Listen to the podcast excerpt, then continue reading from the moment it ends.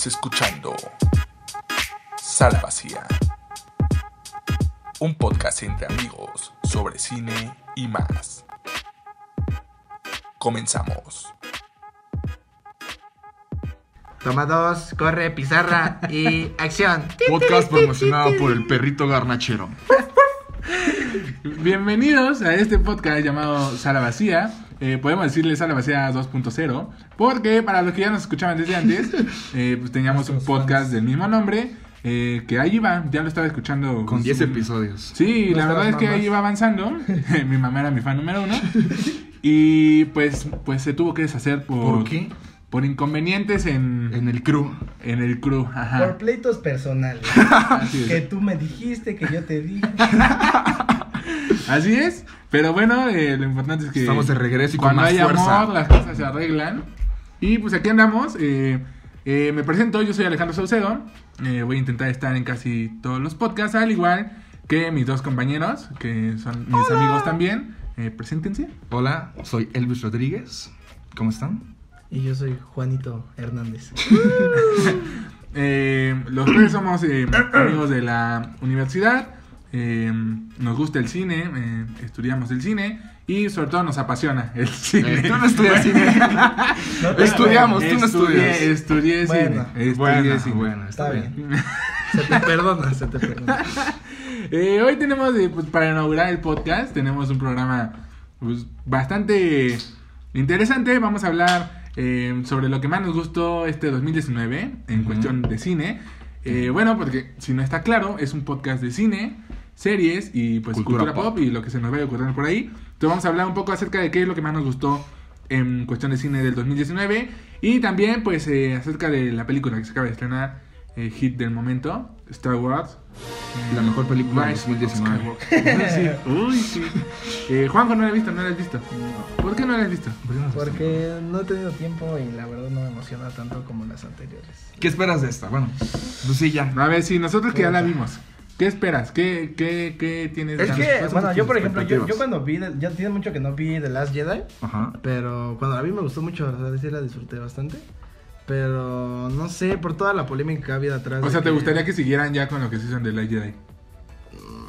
Tal vez. Uh, Híjole, no, uh, chavo. Tal vez, no sé. Corazón roto. Es que era lo que, lo que les decía hace rato, como o Ryan Johnson terminaba la trilogía Sí, o, lo o la hace toda J.J. Abrams, porque no, lo que, lo que hemos visto es que no hay una planeación a largo plazo, o sea, cada director hizo lo que quiso, y, te- y eso de que trajeran a J.J. Abrams, cuando ya estaba otro director, el de Jurassic World, Colin Colin Trevorrow. Trevorrow. ajá, entonces se me hace como un bomberazo de... O sea que ya no esperas nada de ella ahorita.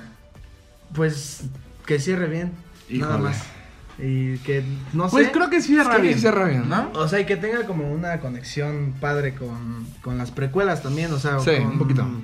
O sea, que haya como una conjunción de ya todo lo que ha- se ha visto, porque creo que ha tenido más conexión con la trilogía original, que está bien, pero también me gustaría ver como cosas de, la- de las precuelas aquí en esta.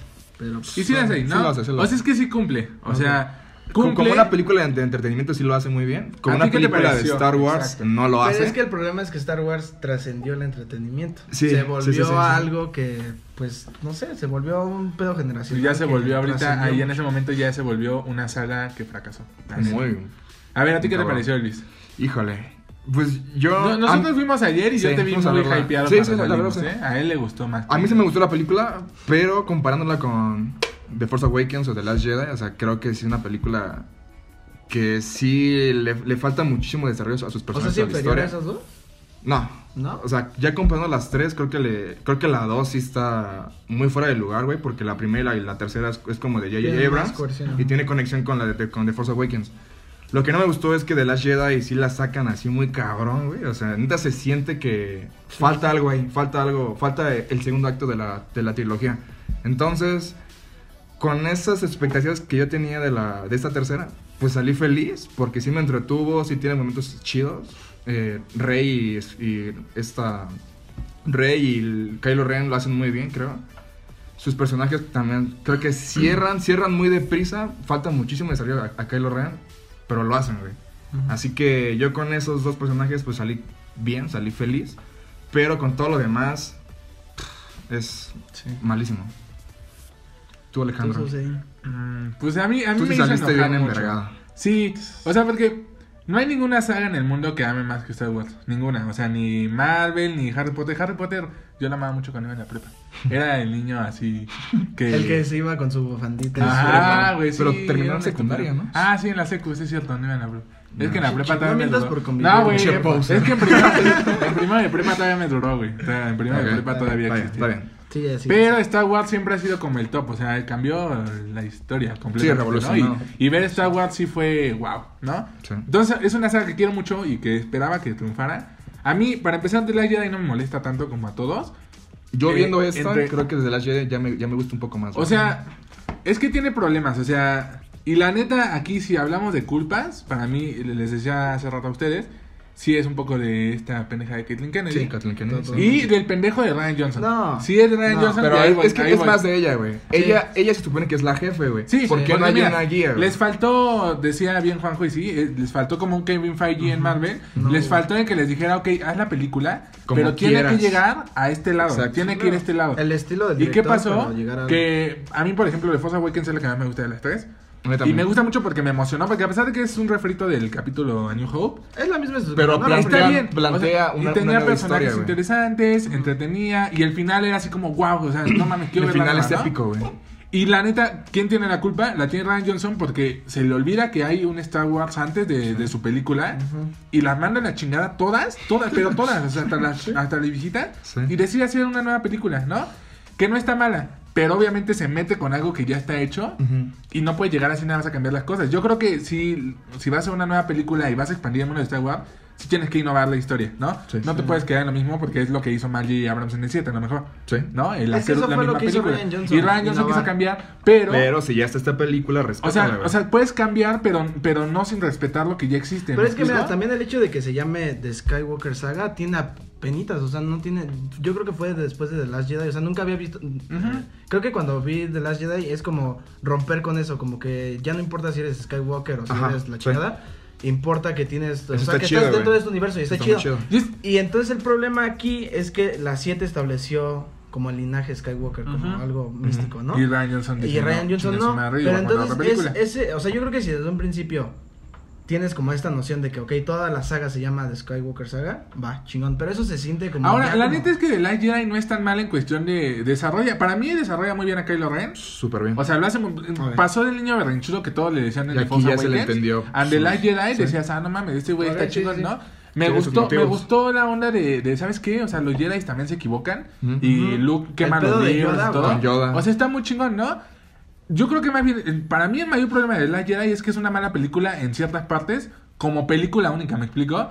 Hablando de la historia de Finn y Rose, Sí, que va aportando a la sí. historia. Hablando de... de Paul Dameron, lavadero. Paul Dameron, y que, que, que nadie le dice, güey, cálmate, todo está bajo control. Y no la estupidez pedo". de la nave sin gasolina. Y yo, no, puedo esperen a superar que se eso. acabe la gasolina y los matamos a todos. O sea, de- como película tiene cosas bien estúpidas y bien malas.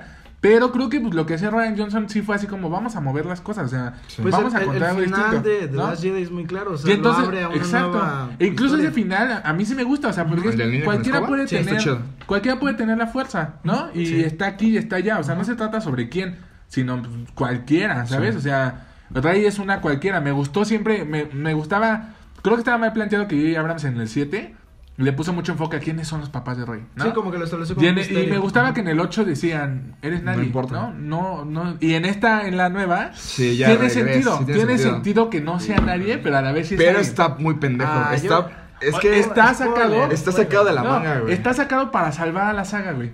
O sea, porque, ¿por qué? Porque la gente se enojó, porque no les gustó el Porque Jedi. había muchas Y teorías. entonces al llega J.J. Abrams y tiene que corregir el desmadre que ya le dejaron. Porque para mí lo mejor de la película, lo que más aplaudo, es neta qué huevos de J.J. Abrams. Sí. Y qué bien lo hizo, porque le dejaron Gran un director. desmadre de historia. O sea, pero le dejaron un desmadre y hace lo mejor que puede. Con Carrie y- Fisher y que también se le fue, güey. Ajá, o sea, ya no tenía material para le dejaron, le dejaron un desmadre y, y hace lo mejor que puede, porque la neta sí tuvo que regresar Palpatine, todos lo sabemos, ¿no? O sea, ya vimos, tuvo que regresar al emperador y, y con los nuevos personajes desarrollan más a Rey en esta nueva. Sí, O sea, pues hace lo que puede y lo hace bien y pues cumple con la mierda que le dejaron. O sea, sí. lo hace chingón, ¿no? el O sea, primer acto de la película a ti no te gustó, ¿sí? A mí no me gustó nada, güey. ¿El de la nueva? Ajá, de esta nueva. Como que se Eh. levanta después del- de la pelea ¿Cómo en el, en el océano, güey. Ah, No, es como que sí, es en el sí, sí, primer sí, acto, sí, sí, eso, sí. No, espérate, güey. No, no, no. No, no, no, no. O sea, Se levanta muy chingón ahí y es cuando yo dije, a huevo. o sea, como que la güey. primera mitad va muy lenta. Es que la, la- la primera parte es como de, tenemos que ir aquí para conseguir esto y luego regresar acá, y luego aquí, y luego Ahora, acá. algo que sí me gustó es que J.J. Abrams sabe y entiende Star Wars y le tiene respeto a la saga y le tiene amor a la saga. Sí. E incluso hacen esta nueva, hace como un nuevo eh, trío dinámico, ¿sabes? Como antes era Han Solo, Luke Sí. y Leia, aquí son Poe, Finn y Rey, ¿no? Y eso me gustó porque, Sí. o sea, regresan las bases. Y ahora, breve spoiler, que no es spoiler, que ya te lo dijimos hace rato. ¿El de la fuerza? Eh, Me encanta, por ejemplo, algo que odio desde Last Jedi es eh, la escena, o sea, el final de The Force Awakens que a todos nos emocionó de wow, está con Luke, le va a dar el sable, neta, qué bien en la siguiente. entrenar. Y entonces en la 8 Ryan. Johnson agarra el Ay, sable no. y literal lo avienta. Y es Ryan Johnson diciéndonos Adiós, metafóricamente. fans. Chinguen a su madre con su historia y lo que esperan. Ahí va la mía, ¿no? Eh, Es que, es que tiene sentido por el arco que le dieron a Luke. Ajá, pero no puedes como decir está, eso. pero, Es eso, como güey. está planteado, se siente como un chiste. ¿sabes? Aparte, Claro. Luke en esa, en, en esa película es un pinche chiste toda la película, güey. No, y no puedes hacer eso, no, güey. es un viejo huraño, güey. Es como. Es que no, güey, no. Pero no. neta, es una falta de respeto. Sí, o sea, fuera sí, de sí, sí, mamadas. como- es como una- está Esta- el actor sí. dijo, este es un look Sí, diferente. claro, a mí claro, no me claro, gustó esta. eh, Él lo dijo, güey. Porque Sí, no o sea, tiene porque, sentido, y güey. porque no puede ser un final tan chingón y que todos los tienen y decirle literal a los fans y a todos, güey, chinguen a su madre, me vale verga que a ustedes les A gustó. los personajes, a todo el mundo. Voy a hacer lo que yo quiera y avienta el sable, ¿no? Y aquí, breve spoiler de Rise of Skywalker, Spoilers. Spoilers. Abrams, hay una escena igual en la que avientan el sable y lo recogen otra vez, ¿no? Y entonces dice, debes tener más respeto por un arma Jedi, ¿no? O sea, se lo regresa a quien lo aventó, ¿no? Y es cachetada. Güey, neta, fue mi parte favorita de la película porque cachetada al pendejo de Ryan Johnson, así de, güey, debes tener respeto por las cosas que hacemos, No no, puedes llegar güey. a cambiar las cosas nada más así, ¿no? Y ahí está tu pinche respuesta a aventar el sable. Sí. Está de regreso, güey, ¿no? ¿Habrá sea, foto de Ryan Johnson con J.J. Abrams en la premiere? ¿Quién sabe? Ahí abrazaditos. Pero la neta, qué ¿Sí chingón. fue a la No, no sé, pregunta, güey. Puta, Pero qué chingón, ¿no? O sea, o sea, neta sí dije, güey, e- exacto, o sea, debes entender que no puedes serlo, ¿no? Y, ¿Sabes quién me y de nuevo aplaudo a J.J. Abrams, o sea, qué gran director y salvó lo que pudo. Que mandó la chingada al personaje de Rose. Muy mal pedo, güey. No estaba tan culero, güey. A mí se me gustó su personaje. Es que de nuevo, Y la actriz es muy buena, güey. Pero aquí neta se sintió muy colero cómo la sacan, güey. pero de nuevo, porque no les gustó de la Jedi, fue de las cosas que se quejaron, sale bye, lo que no les gustó va, y, y J.J. Abrams lo único que hace pues, es cumplir, Sí. y de nuevo, con las mierdas que le dejaron, también, güey. con las mierdas que le dejaron, pues voy a ver qué, qué hago, ¿no? Sí. O sea, con lo que Caitlyn Kennedy o quien sea que le haya dicho, güey, saca este personaje que no pegó. Ah, luego los caballeros cosas". de Ren, güey. Desperdiciadas Puta también. madre, güey. O sea, y, y ¿sabes qué? La película se siente bien anticlimática. Toda o la sea, película, güey, toda. Porque tiene momentos chidos, tiene momentos emotivos, tiene giros de tuerca que sí dices, Sí, ah, órale, ¿no? O sea, yo no me esperaba eso. Pero es bien anticlimática. Sí. O sea, hacia el final sí es como, wow, ya acabó la saga más importante de la Exacto, historia y del te cine". quedas con- Y Ajá, como, y luego, este no ¿qué, es el final, este no puede ser el final, no Sí, quiero que está sea el el ¿no? final. ¿Y sí creen que es el final? Así ya, o sea, unos 30 años. Ojalá sí. De, los ojalá Skywalker, de Star Wars no. De Star de Wars. No, no, Skywalker, sí. De ellos sí. No, seguro, sí la van a soltar un chingo de tiempo. Ya no Sí, se van a meter ahí. 10 años mínimo.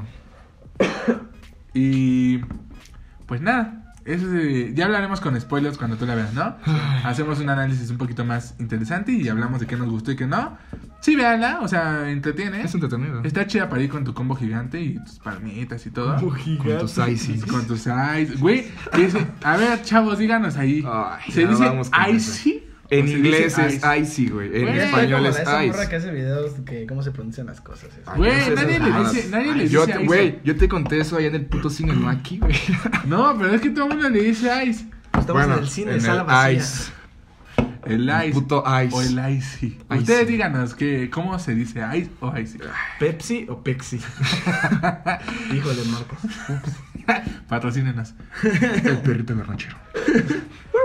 Y pues bueno, eso es Star Wars muy brevemente. Pero a mí me gustaría decir ¿Qué? que, o sea, ya hablando de si vamos a entrar a lo mejor del año, no he terminado Mandalorian, me quedé en el tercer capítulo, pero creo que sí es bastante. ¿Ya la viste? ¿Tienes Disney Plus?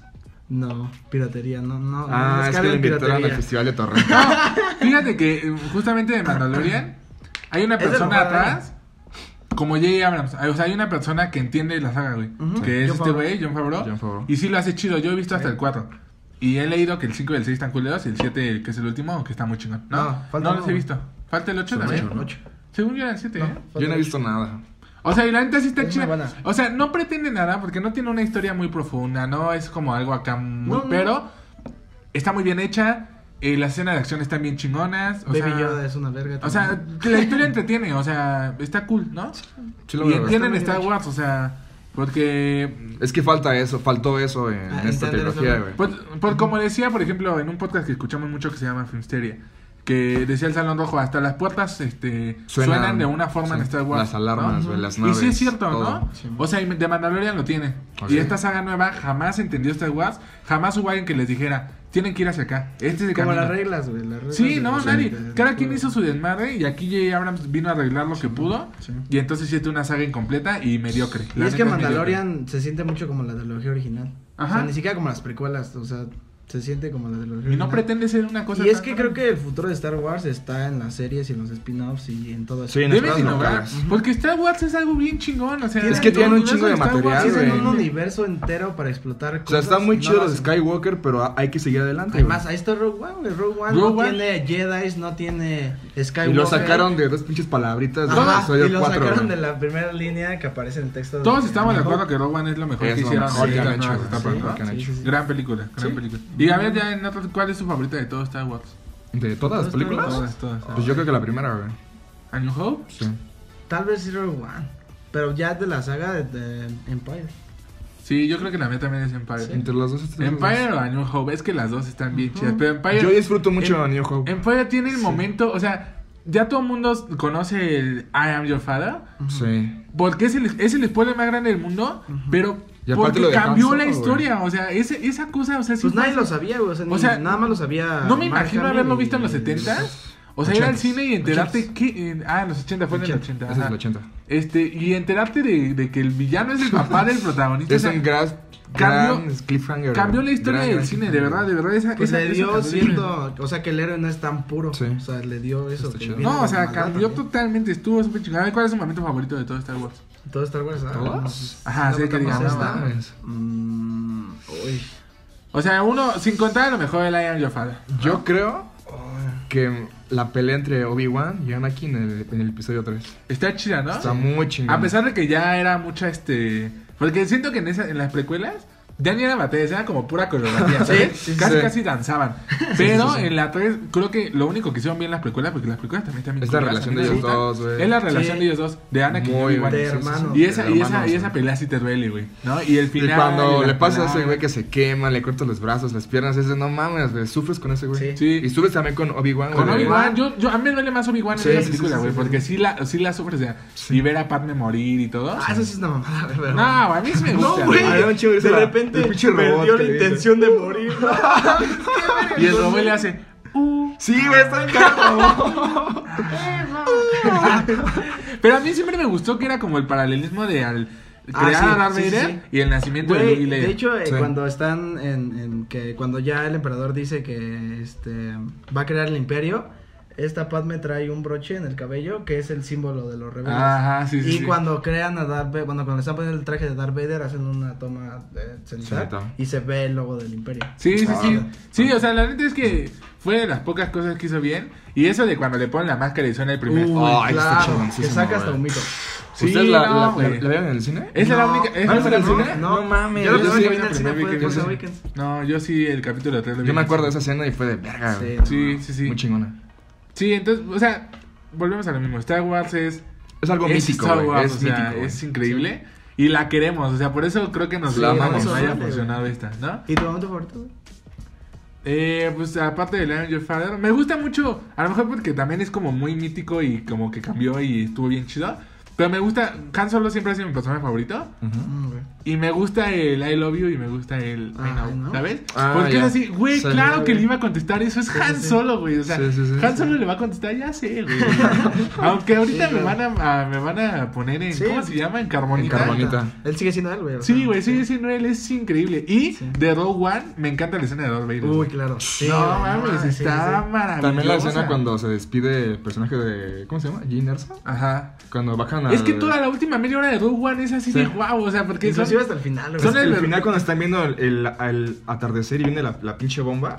Y que no fue... hermoso, me gustó mucho que no forzaron la relación de Diego Luna y de ella. Uy, sí, que no se besaron. chido, ¿no? Un abrazo, güey. O sea, Sí, o sea, porque son, son colegas, hermanos, güey. Exacto, güey. O sea, y Sí. van a morir ahí, ¿no? Y vemos un Darth Vader como no lo habíamos visto nunca. Güey, nunca, porque sí, a pesar sí. de que era el villano de la historia del cine, Nunca lo nunca lo habíamos tanto, visto güey. cruel, nunca lo habíamos visto matar. Como que se insinuaba, por ejemplo, en episodio Ajá. 3 cuando están los niñitos. Ajá, ¿no? Ay, pero gran no, escena y- también, ¿eh? Gran Pero aquí sí, aquí sí se desmarra a todos y todos huyendo para pasar pero es que cómo está planteada. Y conectarla al episodio 4, o sea, justo ahí empieza, el- sea, puedes ver One y episodio 4 de corrido Sí. y es así está. como, Yo hice wow. eso, güey, hace dos años. No, está, One sí, sí estuvo muy chingón. Yo creo que otro momento chido y que me gusta mucho es cuando Luke ve el atardecer.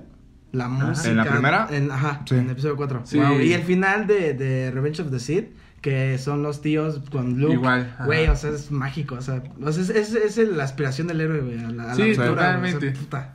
Totalmente. Del episodio 2, ¿no les, ¿no les gusta la pelea en, en el Coliseo? No, está bien A culera. mí me encanta, efectos güey. culeros, Para mí la O sea, dos sí, la peor. te- lo entiendo, sí, sí, sí, sí, te entiendo eso, en- güey. en- en- Sí, sí, en sí. el- No, en el cuerpo de los... estos, De los ¿cómo? droides, sí, güey. Ah, sí, güey. Pero está bien chido ese pinche Para mí el capítulo 2 es el peor de todos, güey, el todo. Hasta el cariño. uno, hasta el I uno que hate sale este Jar Jar Binks, que me caga el sí. uno, Ay, Jar Jar pero tiene cosas chidas como la pelea Ah, la pelea con, este. Con Darth Maul. Ah, Maul Y la carrera de Potts también está chingoncísima. Chida, Sí, también está muy chida. ¿Sabes? O sea, tiene sus cositas Sí, y chidas. la 2 no tiene nada. No, la 2 es... Con Dooku que está mira. No, me güey, gusta pero- la La pero- pelea con, con Yoda y Dooku. La y Dooku 12 es, muy- la 12 nada más. El Senado aprueba la. no, Ay, no eso fue que más me daba hueva. Y luego, güey. del otro lado tenemos a Anakin y Padme rodando en el pasto porque están muy enamorados. Ay, no mames, está horrible, güey, Sí, ¿no? sí, sí, es la Sí, la dos sí está rara. culera, Y ya por último, para cerrar, creo que a todo el mundo ahorita actualmente se le está olvidando y estamos dejando de lado a una persona que fue el quien cambió todo y es George Lucas. Claro. O sea, porque nadie menciona a George Lucas actualmente. Sí, no, no, y todo esto se le debemos a ese güey. O sea, a un güey que quería hacer cine y que quiso así, que apostó por Star Wars. Es un Y niño, que güey. Era un estaba, niño. viendo, estaba viendo un video y él no confiaba en cuando salía New Hope. O sea, él decía, no, esta va a ser una mierda. O sea, Pues de la va a ver". muchos del Y se fue, güey, cuando- se fue de vacaciones, o sea, cuando se estrenó, Ah, sí, sí, sí. se fue a, Hawái con su esposa y dijo, no, no quiero saber de la película. y cuando regresó y leyó los periódicos, ¡pum! no, o sea, fue un marrazo, o sea, todo el mundo la amó.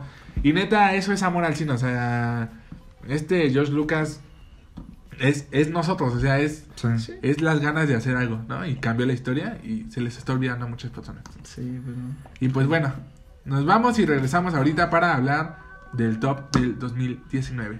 Ah, vamos ya. Bye. Bye. Cállate, güey.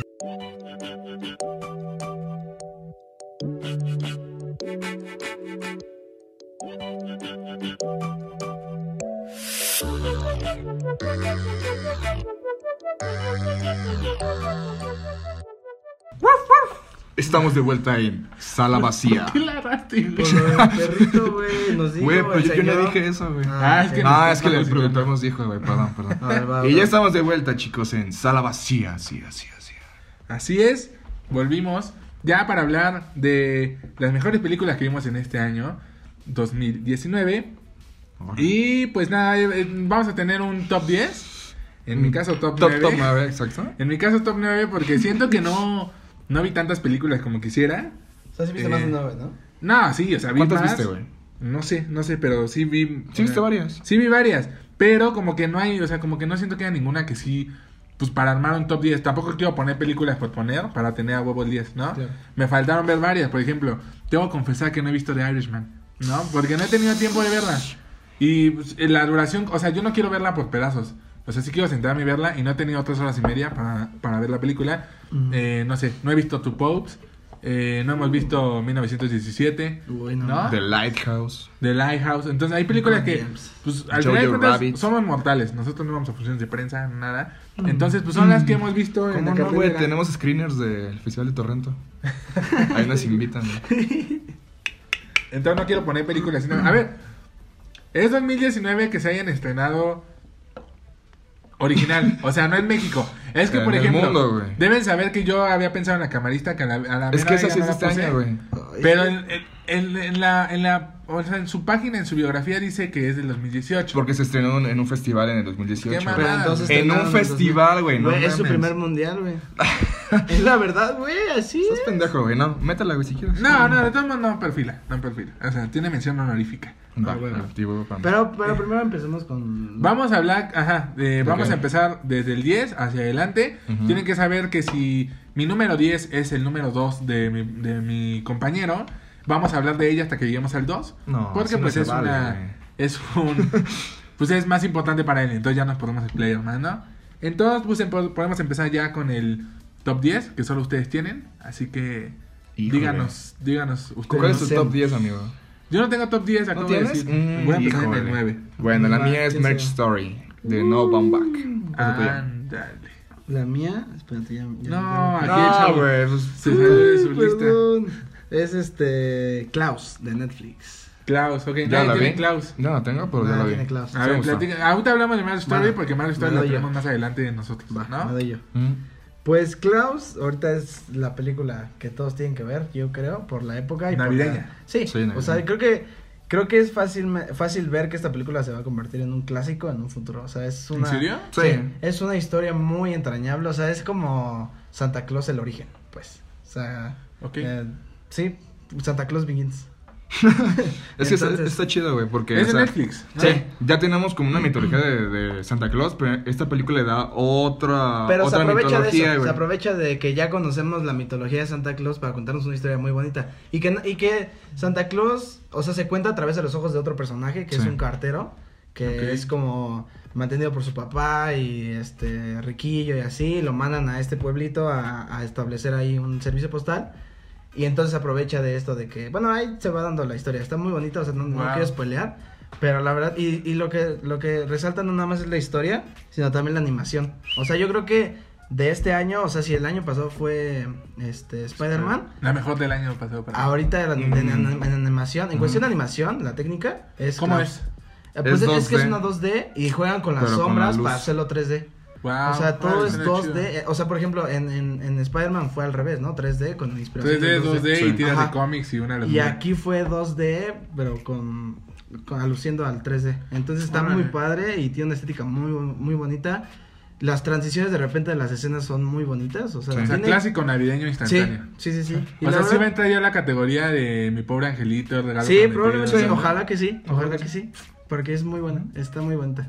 Wow. Y la, y la dirige el que fue productor de mi villano favorito, creo que nada más de la primera, Sí. es un español.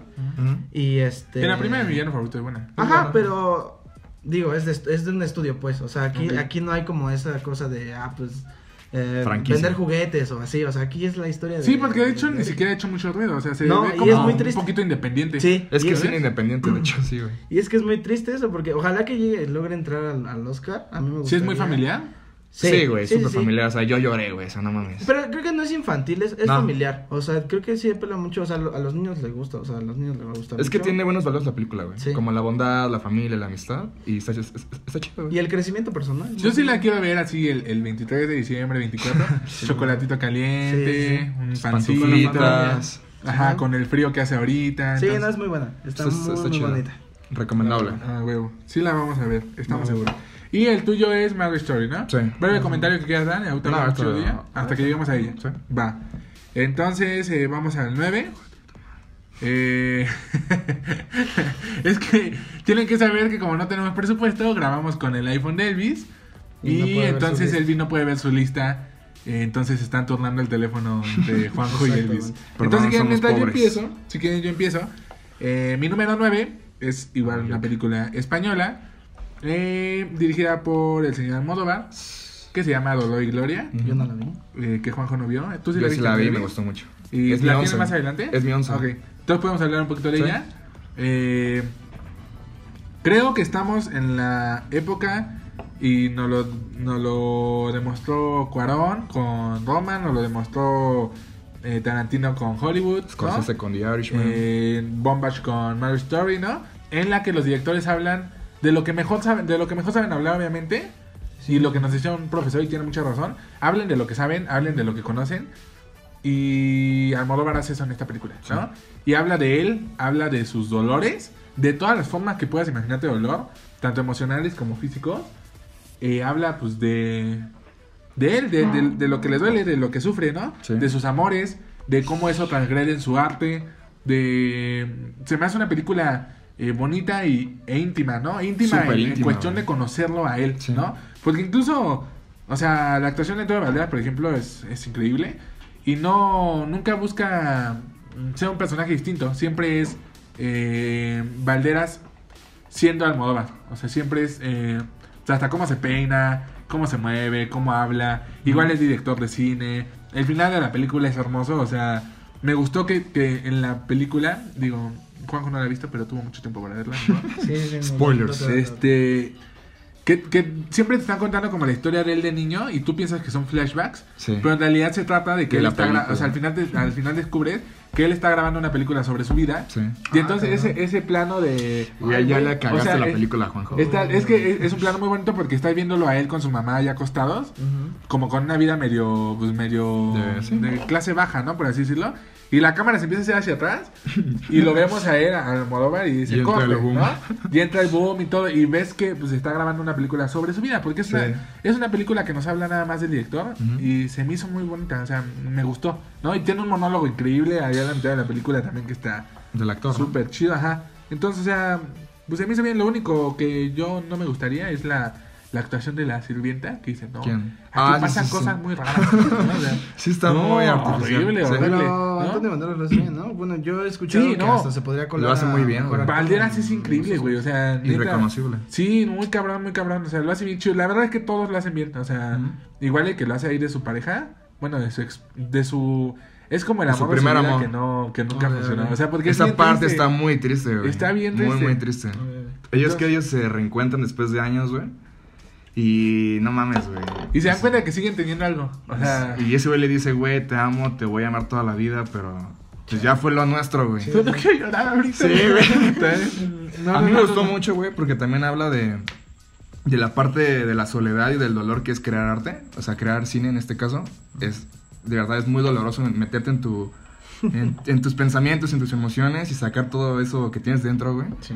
Y como la película te dice, güey, es dolor y gloria. O sea, la gloria requiere dolor y, la, y el dolor requiere gloria, ¿sabes? Totalmente. Y fíjate que, como dato curioso, pues yo cuando, cuando estudiaba también cine en Casa del Lago, mi profesor, yo siempre sentí que era muy amargado, ¿no? Y que, y que no sé, como que nada le parecía y siempre estaba de malas y no. O sea, Y alguna vez de- él, él nos dijo, no, o sea, ustedes neta ni tengan novia ni se encariñen, dicen, porque lo que quieren hacer que es cine, dice, de verdad es un camino bien solo, es un camino eh, muy egoísta, es un camino en el que... Y, y yo en ese entonces decía, ¿no? Y ahí todavía lo pienso, ¿eh? Porque no estoy de acuerdo con él. Pero sí, sí yo decía, no mames, pinche güey amargado, o sea, ¿qué tan mal le fue, no? Pues la voz de la experiencia. también. Ajá, la- eh, pero la voz de la experiencia, él sabía, porque él lleva mucho tiempo en eso y no funcionó nunca. y ninguna lo ves en, ¿eh? esta película. Y Almodóvar nos dice eso casi casi, ¿no? O sea, Sí. haces arte pero pierdes cosas y pierdes cosas y no puedes ser arte porque está conectada a cómo está tu emoción, Sí. ¿no? Entonces, es, es- está muy chida. o sea, sí, Ta- está- También me gustó mucho la relación que desarrolla con la mamá, güey. Sí, total. Porque, o sea, la mamá en todas las personas es un es un pilar, güey, ¿sabes? O sea, Sí, y en esta total. película me encanta de que no sea un pilar tal cual, güey, porque es un personaje que a su hijo pues como que le exige cosas, ¿sabes? Como que dice, güey, tú no estuviste conmigo, nunca me apoyaste, fuiste un mal hijo. Y ver eso en pantalla es muy culero, güey. Sí, total. Y además, ¿sabes qué? A diferencia, por ejemplo, de Cuarón en Roma, eh, yo siento que Cuarón en Roma, a pesar de que sí es él y es su historia, es Pero sí romantiza él se- es- cosas. y, él, y él se enfoca más bien en, en cómo se veía la Sí. ciudad, cómo se veía mi vida en ese entonces, ¿no? Solo eso, cómo se veía, cómo Sí. se sentía, y fue increíble, ¿no? Y Almodóvar es cómo se veía, cómo se sentía y cómo fue Y para cómo mí, fue, sí, ¿no? exacto, güey. O sea, no nada más cómo repercutió socialmente, nada. O sea, cómo fue para mí internamente.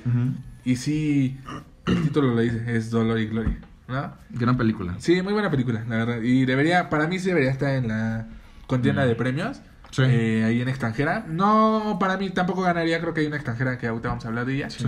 Que es mejor, Mm. pero sí debería andar ahí en la competencia. La voy a ver. Sí, está bien chida. al final, pero bueno. Disfrutaré el camino. Eh, vámonos con el número 8. No, vamos No, con el no. 9, güey. No, sí. Ah, sí, el 9. Mi 9 es Joker, pero esperamos. Ok. Esperamos el Joker porque la tenemos más adelante. ¿no? ¿Y cuál es tu 9? Eh, Booksmart. Órale. Yo sí se lo vi. Booksmart. Yo no vi Booksmart. Uy, otra vez. ¿Y qué tal? Ya vamos así de dos, dos vieron y otro no, pero. Ahorita ya, ya llegaremos a los vimos. Pues es que creo que, por ejemplo, a mí me gusta mucho, por ejemplo, el, la, la- la película que podría ser la Booksmart del año pasado es este Eighth Grade, ¿no? Pero creo Sí. que aquí lo que hace eh, Olivia Wilde, No que- creo tanto de Grey, pero... Espera, espera. A ver, dale. que rompe con muchos estereotipos y paradigmas de lo que es un coming of age, ¿sabes? Latin Movie. Ajá, o sea, como que le da la vuelta, ¿sabes? Sí. O sea, sí tiene muchos estándares, pero sí le da la vuelta, o sea, porque hay, hay un momento en el baño cuando esta chica les dice, ay, pues cuando yo... Sí. yo te-" y, de repente, verga, es que lo único que no, no nada más nos importa la escuela. Sí. Ahí yo la verdad me sentí como aludido porque yo soy como un poquito así, güey, que puta, o era, a lo mejor que me centraba un chingo en la escuela. Y, y aquí le da la vuelta porque eso es como muy cliché, ¿no? Como Sí. ver en una película a un personaje como súper ñoño y a los, Y a los chicos, que son cool, chicos cool que al final les va a ir les mal. vale y aquí güey. le da la vuelta, o sea, aquí sí es Son como... chicos cool que sí son inteligentes. Exacto. Y tienen sueños y ambiciones. Que, o sea, y no los estereotipan, son cool y son culeros. Ajá, ajá, sí, o son estúpidos, ¿no? Exacto. Exacto. Y eso está padre. Y la amistad que logra entre estas dos chicas, la verdad es que Yo súper escuchado que algo que estaba padre es que no era, eh, que siempre era como historias enfocadas a lo masculino o algo así, y que aquí ya es como nuestras protagonistas son mujeres y ellas también tienen cosas que contar en cuestión de hasta sexuales, ¿no? Sí, cosas así. sí, sí. O sea, porque nunca se toca ese tema La mejor del lado de las mujeres. ¿no? Ajá, o sea, a lo mejor, por ejemplo, o sea, yo no lo he visto, ¿no? Pero a lo mejor se toca un tema de masturbación de mujer, Sí. pues es algo que nunca pasa, o sea, siempre es muy cagado y siempre todo el mundo Muy habla de, todo el mundo habla sin problema de ese tema del lado de los hombres, ¿no? Sí. Claro. Entonces yo había escuchado Como que algo que hacía más bien era eso. Superbad. Ajá, ¿no? Y que Superbad funciona. Con a- American Pie también. Ajá. Ujú, Exacto. Pero, Pero- yo había leído que era como que eso estaba cool, o sea, que pues, también los personajes que fueran femeninos Sí. cambiaba un poco el ritmo La que todas visión, las la visión las que le da a la, a la juventud, Olivia yo creo. Sí, Le dije Olivia y, eso está bien chido, o sea, porque es la primera película que dirige, entonces es una actriz pues, muy conocida, hace muchas películas, pero está chido como... A mí, me, a mí me está gustando mucho como esta ola de actores que vienen como... Pues de repente son Como actores de comedia, ajá, que vienen a dirigir cosas chidas, como por ejemplo está John Krasinski con A Quiet Place, eh, Jordan Peele con... este, Jonah Hill. Jonah Hill también. y Get Out. Entonces, eso, eso a mí me está empezando a gustar porque Sí. están como que dando el salto y están dando nuevas visiones. O sea, Y, que... el claro ejemplo es Todd Phillips. ¿Cómo, cómo? El claro Todd Phillips con Phillips. Joker. Viene de Hangover. Ah, bueno, claro. Sí, pero él, él ya viene de dirección. O sea, lo que me refiero es que vienen. Sí, son actores de, un, de cierto género. Ajá, como de comedia, ¿no? Como tú puedes decir, ah, pues un actor de comedia. O de te- comedia. sí. Y Como- se van al terror, o, o, por ejemplo, aquí ella lo hace muy bien en, en comedia. Sí. Entonces, eso está. Eso está Pero también está muy chido de que Olivia Wilde sea, obviamente es mujer, güey, y le da una visión a sus personajes desde ese punto, ¿sabes? Porque vemos que directores le dan un punto de vista a las mujeres, pero desde su punto exacto. de ellos, ¿sabes? O sea, Ok. como yo veo a las mujeres, güey, yo no entiendo a una mujer, güey, Claro. jamás lo voy a hacer, güey. Una mujer sí lo hace, güey. Entonces esta película se siente muy, pues muy leal, güey, a ese tipo de cosas. Porque Ok. sí se mete en lo femenino, pero bien hecho, güey. Pero tampoco for- forzándolo como en el sentido del empoder- empoderamiento, porque No, sí. claro que o no, sea, güey, como. No, se siente sincera. me Empoderamiento. Muy exacto, sincera, güey. Empoderamiento porque soy así, ¿no? Tal vez a lo mejor. También el No, no, personaje pues, de sí. una de ellas es, es lesbiana, Es lesbiana, y nunca lo hacen como, soy lesbiana, huevo. Ajá, ¿sabes? exacto. No tiene que cumplir. No, güey. Inclusive es muy, muy tierno su Sí, proceso. es un de- personaje muy tierno, güey. de- Y- sí ganas verla, ¿eh? Sí, es ganas de muy, verla. es muy buena. Es que es muy buena, es muy, muy tierna. Te crea una relación, una amistad muy entrañable con Sí. ellas dos. Y, Y otra película que tampoco hizo mucho ruido.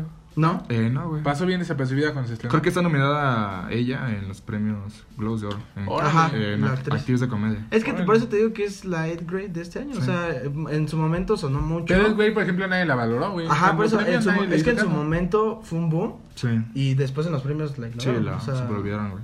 Entonces creo que va a pasar lo mismo aquí. Y ah, estaría chido que la nominaran ella a mejor dirección. Está muy chido. Puede ser. Pero pues no creo. Pero creo que sí tiene contendientes más fuertes. En En, dirección. y no, en y en dirección. También en dirección. Sí, sí, sí, sí. O ¿No? sea, sí, es que sí está repleta la. la Este año fue un Es buen año. muchos, sí. Sí, fue un buen año, la Fue verdad. Sí, fue año, un muy ¿Cuál fue tu 9? Joker, pero Joker. esperábamos. Ok, ¿Y tú? hablamos más Ah, y adelante. tú fue Dolor y y Gloria. Dolor y Gloria. Ok, entonces vas tú 8. Vamos a la 8. Sí, tu ocho. Eh, ok. Mi 8 es, aunque algo polémico, pero es completamente entendible. Ahorita hablamos de eso. Es Avengers Endgame.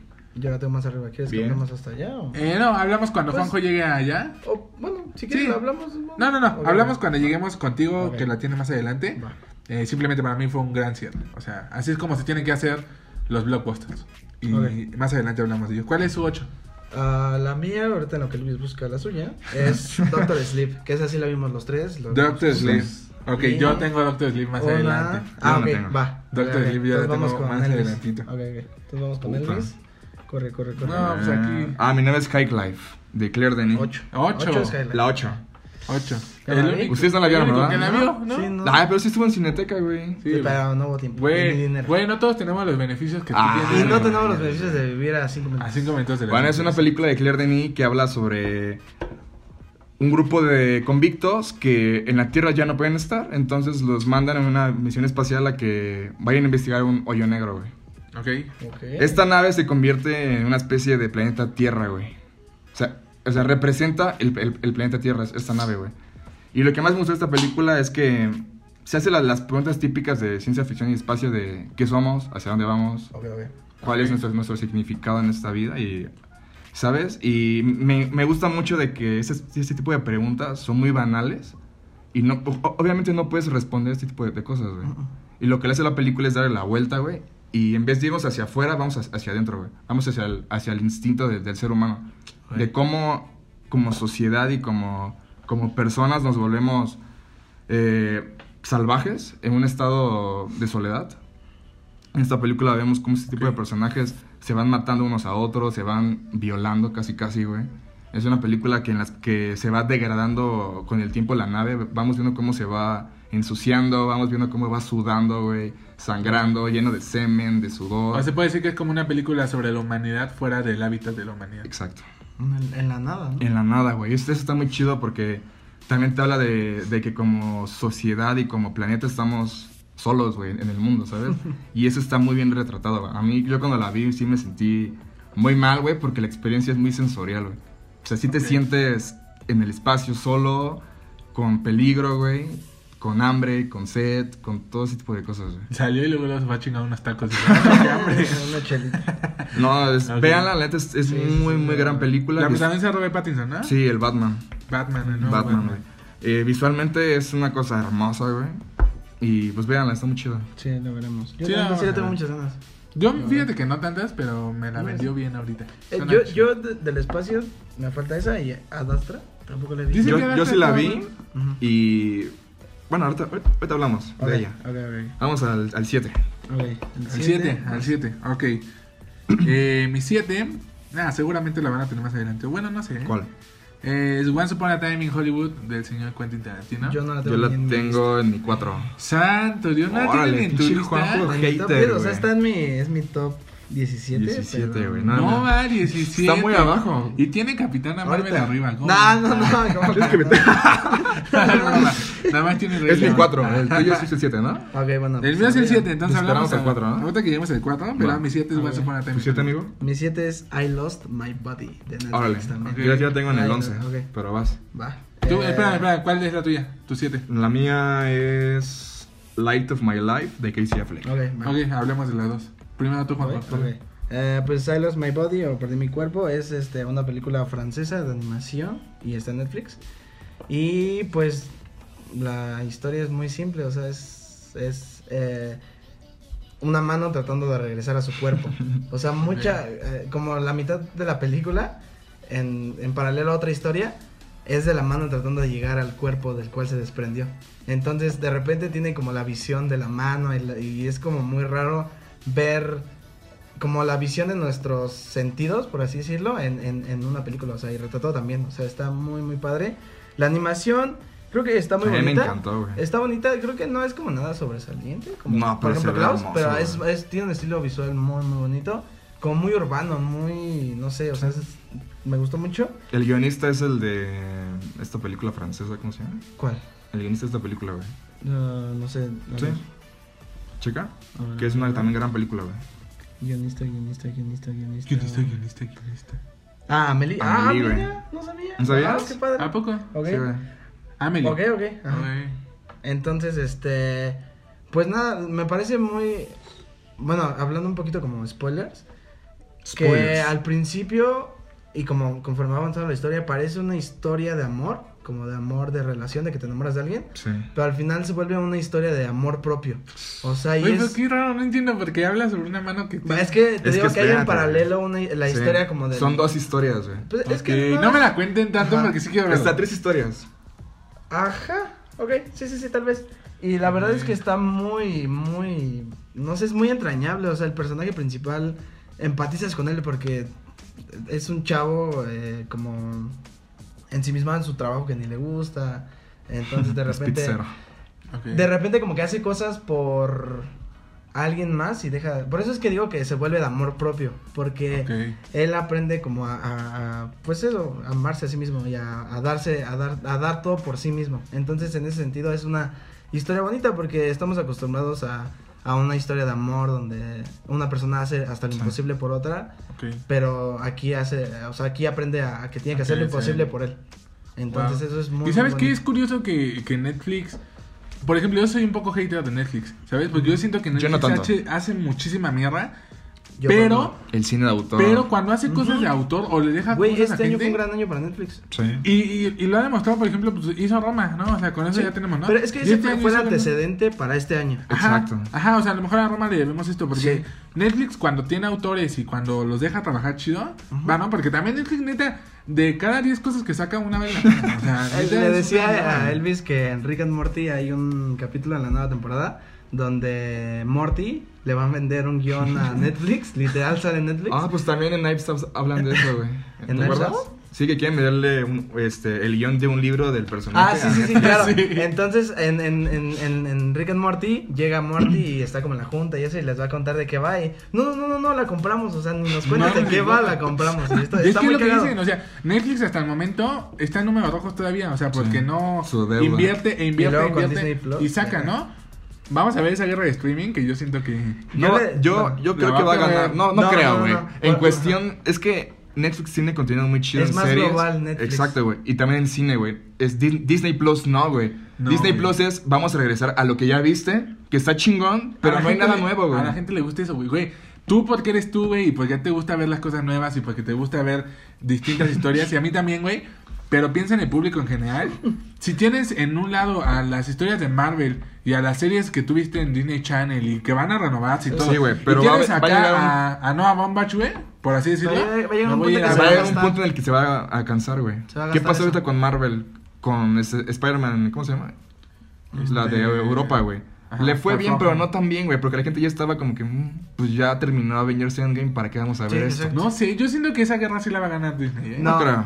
porque, en, eh, por ejemplo, Disney es muy... eh, o sea, no sé si vayan a ver en algún momento que haya alguna serie hecha en México para Disney Plus, no Exacto, sé, güey. O sea, Contraten. estaría Netflix chido, tiene en todo el mundo. Pero Netflix está en todas partes, está en Europa, está, Está en China, güey, está en Japón. está en México, está en Latinoamérica. o Está en Alemania, en Rusia, güey. Entonces, eso, eso, y eso de que produzcan muchas cosas también está de cierta forma chido. Sí. Porque, pues, o sea, y de repente también es como... Así nació eh, Stranger Things, güey. Sí. La eh, produjeron así de, También de repente ese exceso Fue un golpe. creo que va a cansar también en Disney Plus porque son un chingo de películas que ni siquiera habíamos escuchado nunca, güey. O sea, Sí. que estaban en la bóveda de Disney y puta, güey, nadie sabía. Puede Entonces, ser. Y tienes que echarte todo el pinche universo para las, para las series, güey. Pues sí. Sí. le debemos, sí le debemos a Netflix eh, Sí, grandes eso. películas, de- incluso esta y década, de este ¿no? año, este año yo creo que es el año en el que Netflix va a probar que pues tiene calidad, o sea, que no nada más es un streaming para porque sí, o sea, que que puede dar, o sea, lo que lo que pasó el año pasado con Roma, o sea, que no nada más es una película para televisión. Creo que, o sea, O por la de ejemplo- los Cohen. Ajá. Híjole, es que, mira, ese No, es tema es para que- otro, o sea, ¿De porque, qué, de qué? Ajá. o sea, porque si no nos extenderíamos mucho, Pero a ver, ¿de qué, güey? pero en cuestión de, por ejemplo, Netflix está haciendo grandes películas, Ujú. pero se están viendo en tele, se están viendo No, en güey, celular. pero, Pero pero no, pero, pero, Sí. no, pero Aquí las público- últimas no, no, no. están en, en la cineteca, güey. Pero la, la vio, el, o sea, el porcentaje de la gente que vio esa película, Claro, claro, sí. tú sí. eres un, un sector Sí, güey, pero bien lo que, se- único, lo que está haciendo Netflix es estrenarlas en tele y también en cines, Pero por premio, güey, Pero, por premio, pero no, pero también son, por ejemplo. Irishman es una película que Scorsese y Rodrigo Prieto hicieron para cine, para verla en Exacto, cine. güey. Y ya si la ven en tele es su pedo. Eso es de pedo, cada güey. Pero está la opción de ver en el cine o en, tu, casa, güey. Mira, ahí te va un ejemplo. Una persona en Durango quiere verla, güey. En el cine. ¿Cómo Es que hacer? ya no es problema de Netflix, güey. es problema de la no. distribución Por en eso, México. Pero vamos, pero vamos, o sea, es un debate para otro momento Sí, de sí. cómo se debe ver el cine Bueno, y de sé. qué significa. Es que eso ya es problema de, de, de distribución, güey. Yo digo que nos vamos a extender un chingo, Sí, ya, entonces lo hablaremos en otro momento. Eh, pero a ver, ¿cuál es tu 7? Mi Eh, siete es Like of My Life de Casey Affleck. Uh, Es una no, historia- No, podemos hablar de Casey Affleck en ¿Por este qué, güey? ¿no? Porque cancelado. sí, güey, Ah. no, no no, mames. se habla. Güey, estaba escuchando el otro día, espera, un pequeño paréntesis, Simón. de que mencionaban como del pedo de las nominaciones y de mejor actor, que a lo mejor ya hasta podría afectarle, porque también estuvo envuelto Joaquín Phoenix con el pedo de Cassie Affleck. Sí. Hicieron una película juntos, que es Sí. un falso documental, Mm. que va de... I'm Still Here, que se llama. Ajá. Entonces, como que ahí, no, no, no, no estoy bien informado como del todo de la situación de qué pasó, pero como que Joaquín Phoenix está como embarrado un poquito en ahí. Entonces dicen que a lo mejor, o sea, dicen que a lo mejor, o sea, es como, o sea, no, es- no ha habido ruido al respecto, ¿sabes? Como a lo mejor, Yo no estoy de acuerdo. por ejemplo, el, el año pasado, hace Yo dos sí. años, Yo no estoy. después de Manchester by the Sea, que salió Lo a. Ghost Story, Ajá. que lo ignoraron por completo y esa película la Tampoco sale ese güey tanto. Bueno, pero a lo que voy es eso, o sea, se está ignorando a ese güey y... Y le va a pasar en esta, porque Ajá. que Ya le pasó, güey, nadie- le pasó, Nadie ha hablado Nadie de esa película. película, ¿Dónde se habla de esa güey. Le película? pasó, en ningún güey. lado. Le pasó. A ver, háblanos de ella. Bueno, sí, sí, sí. Es una historia de padre e hijo, de padre e hija, perdón. Y es sobre, es en el futuro de cuando hubo un virus en el que las mujeres eh, dejaron de ser fértiles y entonces em- empezaron a morir. Como... Como en Children of Men, güey. Sí. Y qué irónico, ¿no? Casey Affleck hablando de eso. Sí, creo que no fue la mejor, no fue el mejor momento para hablar de eso. Pero bueno, entonces la película eh, es una película que es una historia que ya hemos visto varias veces, ya por ejemplo en Children of Men o en varios libros, sobre cómo un, cómo un papá este, trata de sobrevivir con su hija en, en un mundo hostil. Y a pesar de que ya es una historia que ya hemos visto, se siente fresca, güey. ¿Por qué? Porque Casey Affleck, yo no sabía que era buen director, güey. Aquí lo hace muy, muy bien. En cuestión de cómo maneja el suspenso, cómo maneja la cámara. La cámara siempre está fija, es muy contemplativa. Y de- deja que las cosas pasen y fluyan sobre la imagen, güey. Y de verdad, yo cuando la estaba viendo, a, eh, a la media hora yo, yo decía, puta madre, le va a pasar algo a, a la pinche niña, güey. Ya no quiero ver esta película. güey". Neta, me aterré tanto a las 3 de la mañana viene, viene la película que dije, güey, ya no quiero verla. La vi y de verdad es una montaña de, de- de emociones. Muy, muy cabrona en cuestión de... Los personajes están muy bien planteados, güey, te los desarrolla muy bien. Hace que los quieras, que los ames. Y llega un punto en la película donde todo explota y es una locura. Las, las secuencias de acción están tan bien dirigidas por Casey Affleck, güey. Neta me... O sea, me- es una película muy entretenida. Sí, pero es muy Más sufrible, güey. Neta vas a cesar de puta madre, qué estrés. Ok, ok. No manches, qué gacho nadie la vio, güey. Y nadie la vio, güey. A mí sí me enoja eso porque es un gran director y es una película muy, muy bien hecha en cuestión de del sonido y la imagen, güey. Crea una, una atmósfera gris que así que neta sientes el frío, güey. Que sientes la soledad de estos personajes, el terror, la angustia y véanla. La neta es gran, gran película. Wow. Me la vendió, Sí, eh. se me antoja a mí también. Muy bien. Bueno, esa Sí, fue tu número Siete. Siete. 7. Vamos con seis. Vamos al 6, que creo que aquí podemos hablar de una que estaba más atrás contigo. O no estoy seguro. ¿Doctor Sleep? Ajá. Ok. Eh, mi Sí, tú no número tienes, 6. ¿verdad? Ok. Mi número 6 es Doctor Sleep. Date. ¿No? Eh, no manches, la disfruté un buen porque creo que entré sin esperar nada de ella. Pero nada. verla, güey. Me voy a dormir. Chingo. Película larga. Cuando fuimos al cine, Sí, sí, sí. yo dije eso, o sea, no, no quiero ir, un buen, te vengo del trabajo, estoy bien cansado, ¿para qué vamos? Y me la pasé increíble, Sí, o sea, neta, Divertidísimo. The Shining es una película que me gusta muchísimo, o sea, está en mi top de la historia, yo creo. Sí. Sí.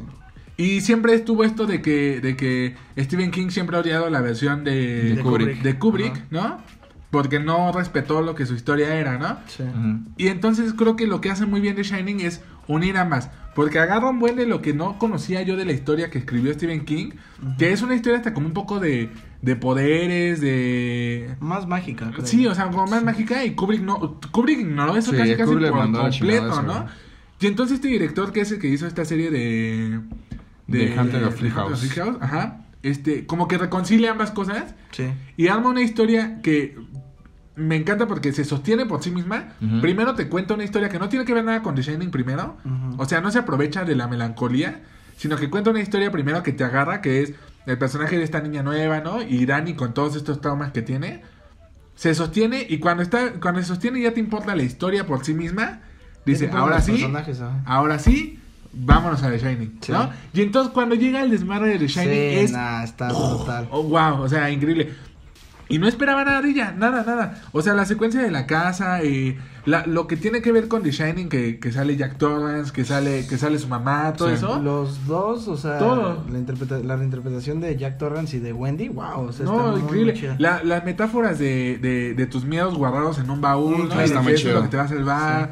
O sea, El viaje astral. güey, y creo que está nadie la valoró tampoco, güey. O sea, como No. que nadie habló de esa pinche película. No. Y tenían que haber hablado más de ella. O sea, este Ewan McGregor también actúa súper chido. la, super- Sí. la niña igual, güey. ¿Y cómo se llama la chica? Rebecca Ferguson. Rebecca Ferguson. Igual lo hace cool, o sea, ¿sabes? O sea, Yo creo que ella cerraba la película. Sí, Sí, o sea, güey, sí, muy sí, chingón. sí. Y es bien emocionante. O sea, si al final, neta, yo no quería que acabara. No, no, no. La música, o sea, me gusta, por ejemplo, que no se aprovecha de que ah, todo el tiempo está con, con el tema de The Shining, sino que cuando llega el tema de The Shining, Es el gran momento. sientes en Sí, tu claro, piel así de wow, wow, wow, wow, ¿qué estoy viendo? ¿no? Entonces, Oye, como no te conté, creo que nada más te conté, Luis, que el, el, el plano al del helicóptero, el primero de The Shining, es el mismo de Kubrick, o sea, nada Ah, más, sí, pero lo editaron, ¿no? Le cambiaron la luz Le bajó la luz, o sea, Sí. lo- Sí, sí, lo sí, sí, oscuro. sí. Está muy chido. Sí, no, o sea, la disfruté un buen. Yo también. Y, y creo que me sirvió que no tuviera esperanzas en ella. Nadie, No, creo, ¿verdad? Pero yo sí, yo, ¿Tú yo sí? esperaba mucho. Yo, Yo cuando em, escuché que iba a salir y vi que era secuela de Shining, dije, pues no creo que hagan secuela de la de Kubrick. Y se decía eso, ¿no? Ya hasta que salió el tráiler y Sí. vimos como la reinterpretación de la. Esa parte a mí no, me- no me gustó en la película, ¿eh? Sí se ve Lo que medio decía, ¿no? La artificial, textura, lo, de, lo que se ve muy plástico. A Se mí sí ve me gustó. plástico. ¿De qué, de qué, de qué? De las escenas que recreaba este director en esta película. Ajá. Sí se ven... Pero no, están bien interpretadas. a mí o sea, a mí me gusta mucho. A mí me gustó que fueran otros actores y que no intentaran hacer un CGI que se fuera a ver fuera a Claro, ver chafa, sí, eso. sino que vayan, vamos a darle chance a otros actores que lo hagan parecido a lo que ellos hicieron antes, ¿no? Y funcionó. Entonces, no sé, a mí se me hizo una gran película, la mejor de terror de este año, que ni es tanto terror. Es, no, es No, como... es fantasía, güey. Tiene metáforas bien chidas, lo del gato La que visita a los que se van a secuencia morir. Uy, en el bosque, güey, es increíble. Es que El creo que, creo que el título como que queda medio en el olvido, pero Sí, está, le está que bien. les- les Es que está- un poco más. Pero es que a mí sí me gustó cómo está planteado, o sea, simplemente Está bien, eso. está bien planteado. Sí, o sea, es muy es muy lindo, aunque Sí. creo que es irrelevante. No sé cómo está en el libro, o sea, deja de No he ser leído el libro. Deja de ser relevante, pero me gusta el título, o sea, el título es como el papel que ahora juega Dani Claro. en esta vida Sí. que No, y es que es bien metafórica, la película Sí. es súper metafórica, ¿no? Y nadie la valoró, pero deberían verla. Sí. Creo que a lo mejor un punto a Está un su- poco larga, pero es, es, es Pero fíjate, yo cuando, cuando la vi, primero pensaba así como... Ya se como tarda, que está tardando en arrancar. Es que su pero primer después acto tarda. entendí, después entendí, necesitábamos eso porque Sí. si no, no iba a funcionar el tercero, ¿no? Que sí. fue tan, tan chido. Sí.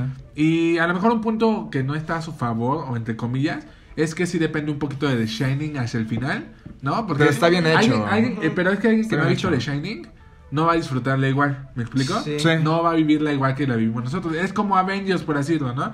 Si no viste las anteriores miles, Sí. pues no vas a disfrutar igual Avengers Endgame, ¿no? yo, yo creo que también un problema fue el, el- a lo mejor el título. Ajá. Ahorita que lo mencionamos, porque, o sea, sab- sabemos que No es llama. secuela de, de, de, de Shining. Pero los lo fans, sabemos, pero, pero nadie más. Sí, es como ir al cine y ¿cuál, cuál- cuál vas a ver? Doctor, Doctor, Sueño. ¿Y a ese la de qué va, güey? ¿Qué es eso, no? O sea, Sí. tampoco hubo como, a lo mejor, tampoco digo como que le hubieran puesto The Shining 2, porque pues no, güey. O sea, Pero abajo de Doctor Sleep sí decía secuela de The Shining. No, aquí No. en México. Sí, sí. ya. Nada más aquí, en México. Ah, pero Nada más- originalmente no. Güey, en ningún Ah. lado fue como el que el marketing. Sí, como que no, no la valoraron como debía. Y es que también, Pero está, está muy chido. creo que otro factor también que no, no le favoreció mucho es que se estrenó después de Halloween.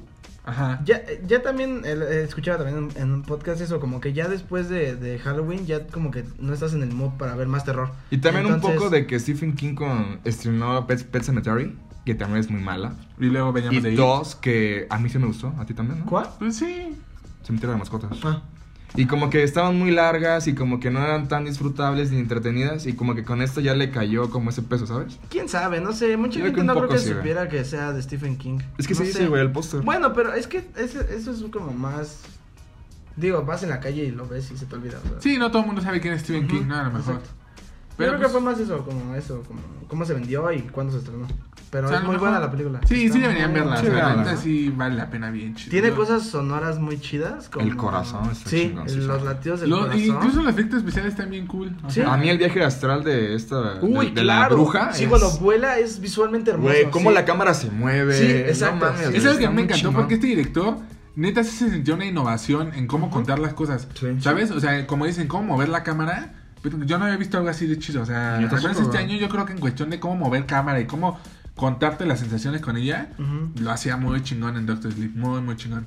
Entonces ahí la tienen. Esa fue mi número Número 6. Así es. ¿La tuya cuál La es? mía fue la número 8. Y pues no sé nada Avengers, más. como- Ah, no. Ah, bueno. Doctor Sleep fue la 8. Ajá. La ¿Y tuya es? Avengers. La 6 es Avengers. Y la mía es la de Long Day Journey to. Pues. Eh, pues a- de Avengers, porque Avengers fue mi 8. ok. A ver, dale. Eh, Va, va, ¿Vas. Juanjo, tú? ¿Qué, Pues- ¿Por qué Avengers en el 6? Híjole, esta sí. Es como. Híjole, es especial, la verdad. Ajá. Porque cuando la estaba, o sea, cuando, antes de verla o inclusive como estarla, estándola viendo, es como tomar en cuenta lo que ya, eh, lo que ha pasado en, en 11 años, ¿sabes? Como, no sé, o sea, el hecho de haber visto la primera de Iron Man, que inició este universo y estar ahí para el final, digo, un poco como Star Wars, a lo mejor va a pasar eso con Star Wars, ¿no? Aunque no he tenido como tanta fiebre por eso, pero eh, en ese momento sí. Y puta, o sea, fue una experiencia increíble, o sea, creo que en parte sí, el fanservice, Pues pero está bien hecha. Pero está muy Pero bien hecha y me gusta que es muy parecida a Infinity War en el sentido en el que divides a tus personajes a la a casi toda la película y al final los juntas y puta, vaya forma de juntarlos, o sea, llevan varias historias que unos están en esta época, otros en otra y eso eso me gustó mucho. A mí personalmente me gusta mucho el tema de los viajes en el tiempo y el hecho de que estuviera aquí esto fue no nada más como para la historia, sino también como un homenaje a lo que ya pasó. Totalmente. O sea, cuando regresan con Star Lord, yo me acuerdo y dije, no mames, a huevo, sí. O sea, cuando escuché la Le canción dije, a huevo, ya, sí. No, Entonces, o, o cuando, o sea, todo lo de los viajes inicia con 2012 y Ah, Avengers. sí, sí, claro, sí, uf. sí, Y fue claro. así como, wow. Volver a ver ese momento es como, ver. Y creo que pega regresa. porque somos una generación, como dices, que sí vio Iron Man Empezamos cine, desde cero, sí. ¿no? Y que la vimos toda y que vimos el final, ¿no? Sí, entonces eso, no, y para mí fue el cierre, o sea, me gustó mucho también, por ejemplo, que no te adelanten lo que va a pasar en las próximas 10 películas. O sea, Sí, no, cierra, se siente muy conclusiva. Y al menos para mí fue como un cierre muy emocional porque, no sé, de repente veo lo que trae Disney Plus con un chingo de series y que a lo mejor voy a ver, pero, Sí, pero ya no realmente igual. ya no es, ya no me importa tanto, Sí, ¿sabes? O sea, sí, para ya- nosotros fue el cierre Sí. y ahí se acabó. O sea, fue, fue como un poco el tema de Spider-Verse, por ejemplo, como el paso a la siguiente generación, ¿sabes? O sea, ya que la disfrute los demás, pero para mí fue como eso, como el cierre que cuando tenía, ¿cuándo se estrenó Iron Man? 2008, Sí, cuando tenía 2008. 8 años y que ahorita estoy aquí y puta, o sea, y momentos que toda la pinche sala estaba aplaudiendo y ahí sí, yo, a mí a mí de repente me molesta un poco eso como que al final la gente No, aplaude, pero es que aquí sí, Y aquí, sí, güey. verga, o sea, aquí neta, Te contagia la todos película, estaban súper felices. Por ejemplo, fui con eh, mi novia y a ella también estaba bien emocionada, o sea, y que nada más ha visto Guardians y que nada más le gusta como Guardians y así. Y hasta ella se emocionó, o sea, hasta ella le contagió como eso. Y, y eso, eso es algo, otra cosa chida para mí, es como la experiencia y la película que también me pareció muy buena. La experiencia en el cine fue muy satisfactoria. o Y sea, que duró tres horas. Sí, y no la sentí, o sea, realmente, y, y esa, esa, esa, esa, esa Se cosa de de... The Irishman. Exacto. Pero esa, esa cosa de, de compartir con tanta gente Sí. un fanatismo muy cabrón y esa alegría y esa pinche emoción es como... Es que así es como se tiene que hacer una película Sí. eh, de superhéroes y de fanservice. Aprende Star Wars. Este, porque totalmente, neta, eh, como dices, yo la tengo, por ejemplo, en mi 8. Ujú. Porque lo que hizo fue emocionarme así hasta, Sí, hasta el fondo. De verdad, yo quería. Nunca me había pasado, por ejemplo, eh, mira, eso no lo he contado. Nunca había pasado querer llorar. Uy, pero de la, de la emoción, Sí, o sea, de que sí. tenía la piel chinda. Sí, sí, sí. Porque me acuerdo tanto de estar en el cine y el momento de Avengers. Güey, sí, o que Y yo así dije, güey, ahorita que me acuerdo me emociona Sí, otra vez. sí. Sí, sí. Porque te juro quería llorar de la emoción, güey. O sea, dije, estuve esperando 10 años para esa Sí, pinche y frase, eso, güey. imagínate quién diría, ¿no? Que en, en la primera Avengers se le reclamó mucho a Joss Whedon, no mames, no, No pusiste la frase ¿no? épica, ¿no? Sí, y de pero repente espérate, aquí, güey. güey, o sea, eso y vamos también, a que había una cabeza detrás que dijo, Eso, vamos hacia eso, allá, ahí eso. vamos a llegar porque eso va a ser un boom. Hasta en la segunda fue el chiste de que Avenger de que, que va a Avengers gritar y ahí corta, exacto. sí, o sea, sí, eso, sí, sí, eso sí. es lo que decíamos de que no Totalmente. hubo un Kevin Feige en Star Wars. Aquí sí lo hubo y está planteado desde la primera de Iron Man donde al final De sale cuando no era de Disney. Y luego Sí, el, el final siempre me gustó y me gusta todo el, último final. acto. O sea, esto de que mataran a Iron Man fue Sí. muy chingón y cómo muere es increíble. O sea, la última frase de "And I am Iron Man. Sí, no mames. No mames, o sea, dije, "Pum", o sea, en ese momento regresé a 2008 y vi Sí, Iron Man en mi cabeza y regresé Y ahí y lo ves morir y dices, no mames, ¿no? Y luego cerrar de manera tan melancólica la película con la, este- Uy, con la sí. escena de Steve Rogers bailando con, con Peggy, Peggy. que fue todo lo que estuvo esperando. O sea, Sí. hasta nos burlábamos, ¿no? Pinche viejito, no nada de Nunca- su nunca vida. cogido y- Nunca cogido. Y dices, güey, disfrutó el amor de su vida también, Sí, ¿no? güey. O sea, fue un gran cierre porque cerró Sí. todos los hilos de forma espectacular. Y como dices, le pasa el mando a los demás, ya no me toca. Sí, inclusive ¿no? a los, a demás bien. héroes. O sea, inclusive Ajá. me gusta que no tuviera tanta importancia Captain Marvel. Sí. Que su película fue una mierda. Uy. Y que. Sí, que sí le dejaban a los viejos, o sea, Ajá, a Iron los que a. Capitán, a A Black seis, Widow. a los seis ajá, originales. Sí, sí, totalmente. Entonces, inclusive con quién abre, güey, con Ojo de Halcón, güey. O sea, Sí. verga, a mí ese inicio Está chido. De terror, güey, cuando ya no ve a su familia, verga. O sea, Sí, es- fue es muy, o sea, muy, cumplió totalmente de expectativas. O sea, yo creo que no hubo, bueno, debió haber alguno que otro, Claro. pero sí salimos como del cine todos diciendo, no mames, qué bien me la pasé, qué Sí, bien sí. me la pasé. Y Y, gracias, horas, o sea, fue así esos momentos que dices, qué chido que me tocó vivir esto, ¿no ves? Y es cuando te sientes feliz de que algo que le te- dedicaste tanto tiempo te lo regrese en emoción. güey. Game of Exacto. Thrones. Game of Thrones, Ya, Star Wars. Game of Thrones. Pendejo. Así Ya, es. bueno, una gran película. ¿Tú, Elvis? ¿Algo que decir? De Avengers, pues sí me gustó mucho. A mí me gustó más Infinity Y War. no la esperaba neta. nada de ella. Sí. No te- no, que- Yo no esperaba nada, güey. Cuando la fui a ver, la vi en Acapulco y el pinche cine de mierda, güey. Tenía el sonido bajo, güey. Así que yo tuve que salir, güey. Y me Sí, perdí sí. toda la parte de cuando I- Iron Man llega a la Tierra. Ah, ok. Eso no lo vi, güey. Pero todo lo demás me la- estaba muy chingoncísimo, güey. O sea, yo No, toda la película estuve riéndome, sonriendo. La parte de Avengers Assemble es. Pues es una cosa no, no, no, maravillosa, güey. A mí fue la primera vez que me pasó que en verdad sentí que vi un panel de cómic en, en Sí. una película. O sea, antes no me había Sí. pasado, aquí sí. Esa puta. No, pues gracias, Marvel, porque a pesar de tus películas culeras que llegaste a hacer Man antes, 3, Thor, Thor, Thor. valió la pena Sí, el final que nos diste y lo Sí. disfruté y lo agradecí. Sí, se siente el amor hacia los fans, güey. Así es. Ahora sí, ¿cuál es Star tu Wars, seis? pendejos. La mía es Largo Viajes a la Noche. Otra Ok. vez, otra que nada más tuviste. Ay, güey, escena Perdónenos, cineteca, güey. Pueden no ir a verla, güey. Bueno, es una película que habla sobre un de- detective que regresa a su pueblo natal después de la muerte de su papá. Y la película, no sé de qué va, güey, porque nunca desarrollan la historia, güey. Es una película que tiene un chingo de hoyos argumentales, pero es a propósito, porque habla sobre, sobre lo, lo mítico que puede ser la noche y cómo los sueños se, eh, se mezclan con la realidad.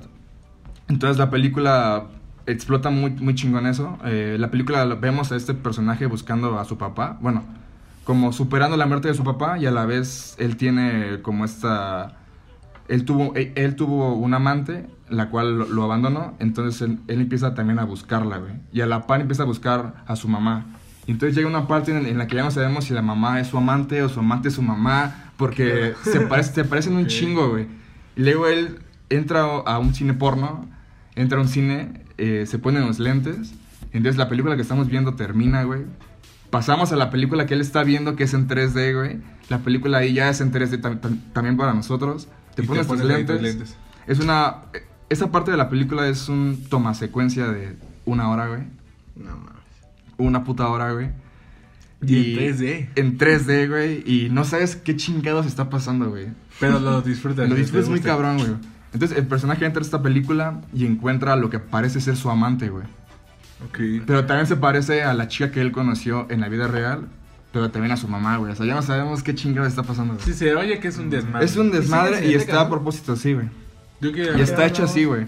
Eh, también me gusta de que no, no- aún no entiendo el, el- el significado de- del agua en la película, pero siempre vemos que hay sudor, hay una, hay una botella de agua por allá, la mesa está mojada, hay lluvia, hay neblina, no sé qué onda con eso. Pero es una gran, gran experiencia. O sea, ¿te gustó más no tanto por la historia, sino como... No, es la experiencia sensorial por- y cómo está contada la historia, güey. De que neta no sabes qué está pasando, pero no te importa, güey.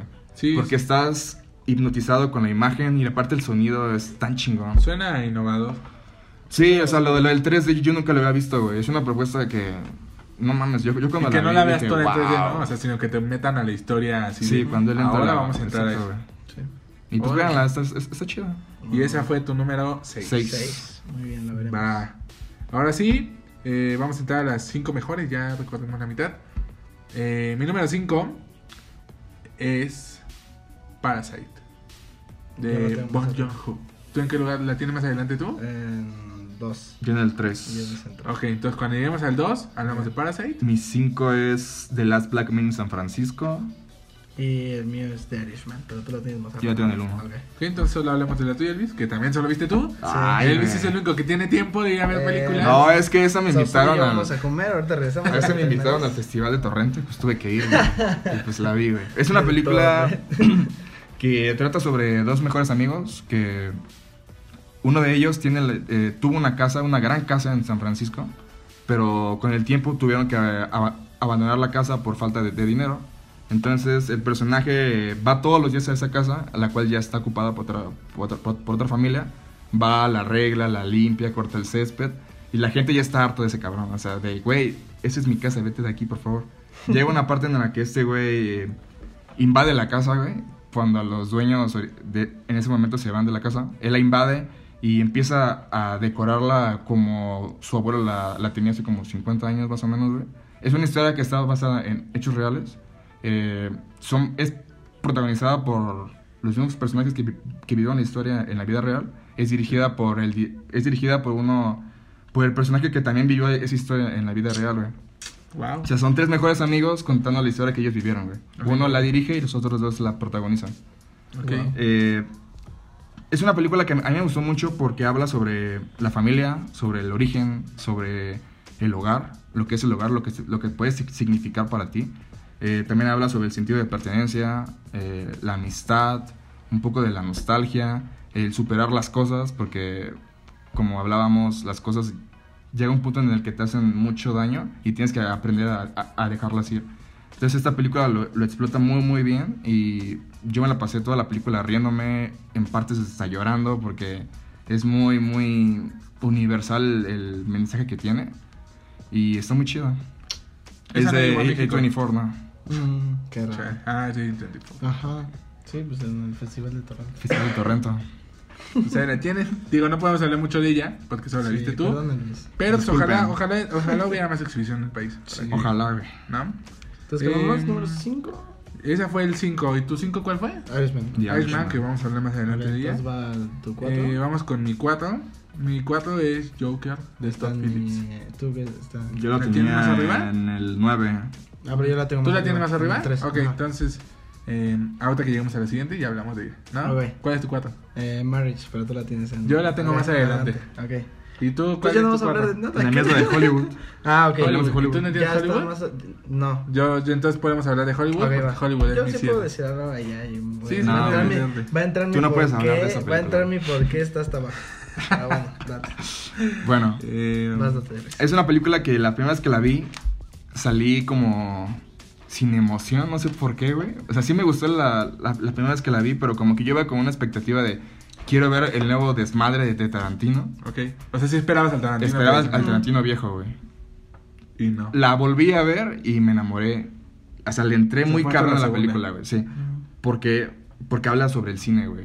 Habla sobre, también sobre dejar ir las cosas, güey. Sobre superar, sobre los, sobre los, los, como perder la inocencia en, en ese momento, güey. E irnos hacia otra etapa de tu vida, güey. Sí, más. Eh, más sobre más, exacto, güey.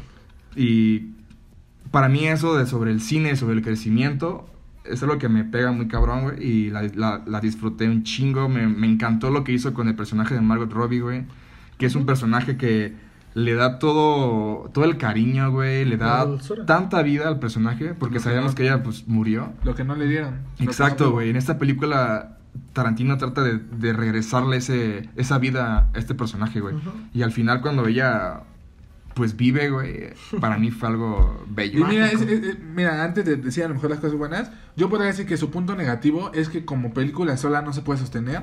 Se tiene que sostener de que el espectador que la vea Sí. tiene que saber Lo que quién pasó. fue Charles Manson, tiene que saber quién es Sharon Tate, Sí. tiene que saber quién es su, Sí, quién es pues. el novio de Sharon Tate, ¿no? Porque si tú vas a verla, Sí. me pasó, o sea, conocí gente que fue a verla sin Sí, saber qué pedo, que son muy y decían, aburrida y- pinche película de hueva, no Sí. pasaba nada, Sí. y entonces ese yo creo que sí es un, un punto negativo porque tienes que ir sabiendo el trasfondo. Sí.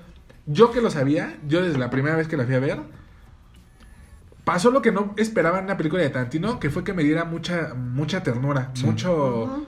¿Sabes? Que tenía ahí como la lagrimita que quería salirme. Sí, sí, sí. Porque justamente me parece que es...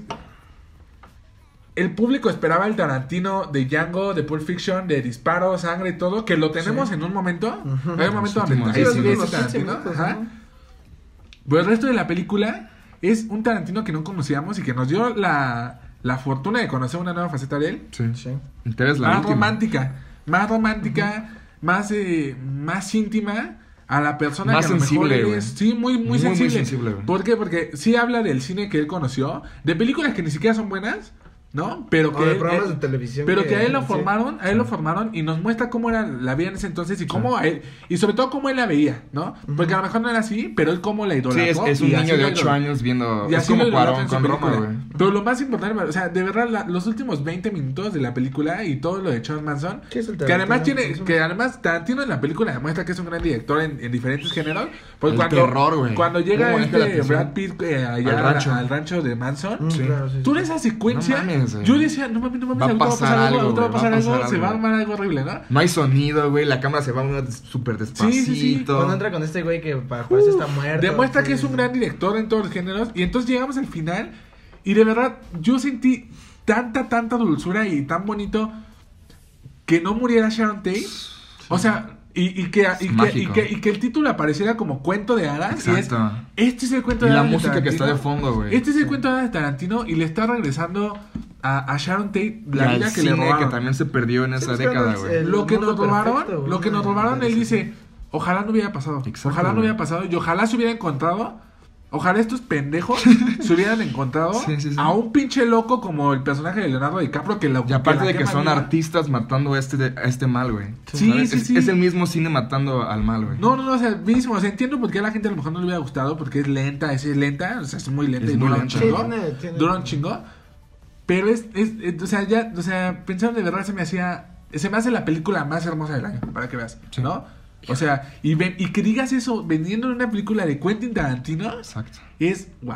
O sea, A mí me encantó la relación entre Brad, Brad Pitt y DiCaprio, güey. Sí, sí, Neta, o su sea, amistad, su hermandad es Sí. tan Ahora, chingona, ahora estos cabrones actúan, o sea, donde salgan Súper cagados, güey. O sea, Es la primera que salen juntos, ¿no? Sí, Ajá. sí, sí, sí. Se Y siente de- que se conocen desde hace. No, años, y el personaje de DiCaprio es increíble porque es este actor. me recordaba un poco como a esta era en la que pasó del cine sonoro al, al Ajá. auditivo. Ah, claro. ¿No? De que dices, ¿qué pedo está cambiando Sí. todo? Y con él también, ¿no? O sea, como que se está moviendo todo, ¿no? Sí. Entonces, no sé. O sea, hasta platicar de ella me causa dulzura. Y Es me causa bonita, ternura. güey. Me causa ternura. Y aparte lo que hace bonito. Tarantino en reivindicarse con ese tipo de cosas, con sus problemas que tuvo con las mujeres, güey, de que cómo las trataba, de que fue violento. Y aquí él pide, pi- pide disculpas, güey, ¿sabes? Él se abre y perdónenme. Sí. No, no, no. Para mí fue muy bella. Muy bella. Esa es la palabra que tengo para Once Upon a Time in Hollywood. ¿Tú por qué no la tienes en tu top ni 10? Híjole, no sé, es que yo no, yo no sentí tanto esa dulzura, ¿sabes? O sea, sí me Vuelve gustó mucho. Sí, a lo mejor tal vez haría Es, es por eso, güey, yo también entré con ese tipo de cosas. Sí, y no sé, como. Siento que le sobra como una buena. Dura media cuatro hora. horas y media, creo, el corte Bueno, original, no, pero dura como sí dos horas y La media. original dura dos horas. y Bueno, el media. corte de cine. creo. Ajá. Entonces, yo siento que sí le sobra como una media hora. Puede Y- ser, puede ser. Que es no la sé. parte en la que Tarantino está diciendo, miren lo increíble que eres. Es el miren lo primer increíble que acto, eres", güey. Y nada más. Claro. Cómo los presento a ellos, vemos, lo- los vemos este, en Los Ángeles conducir, jangueando y así. Que está padre, güey, pero no sé, a mí simplemente me pareció como. No conectaste. Me gustó, sí me gustó mucho, la verdad, o sea, sí me gustó, pero simplemente no está entre mis favoritos porque creo que las, las películas que están más arriba me gustaron más.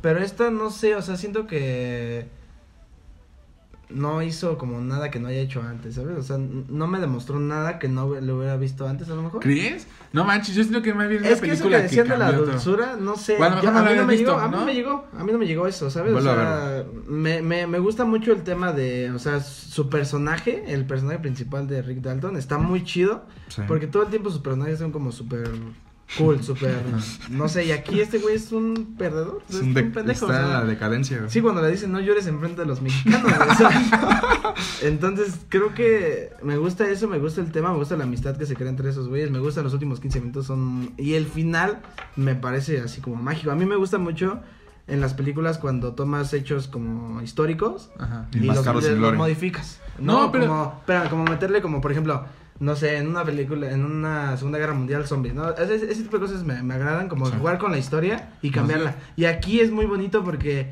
es eso, es el final idealizado de verga. güey. O sea, Totalmente. qué bonito hubiera sido el mundo si esta Sí. maldad Sí, no esto no hubiera hubiera existido. pasado, exacto. ¿Sabes qué? Porque hasta me causa, te juro que tengo así como la melancolía ahorita hablando ¿De ella. Porque algo, por ejemplo, que me causa como mucha ternura, digo, qué bonito es.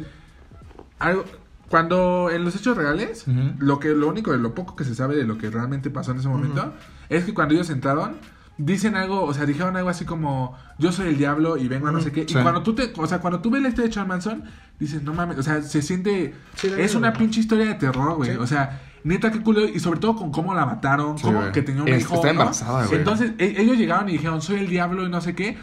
Y Tarantino dice, en, en la película cuando dicen, soy el diablo, esos güeyes se quedan, ah, ok", Órale. ¿no? Sí. Y le ataca el perro, güey, y lo Sí, muerde y sí, lo sí, mata. sí. Y dice, y, y es Tarantino diciendo, chinga tu madre, güey", o sea, güey, neta, o sea, no, no...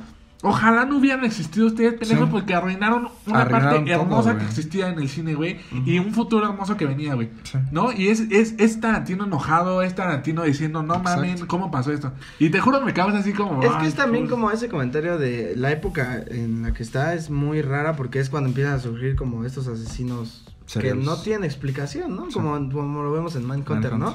Entonces es como por qué a lo mejor Tarantino diciendo por qué esto esto que no tiene explicación viene a romper con una época tan mágica y tan dorada para Sí. lo que más me gusta que es el Sí, cine, ¿no? no, qué bonito, qué bonito.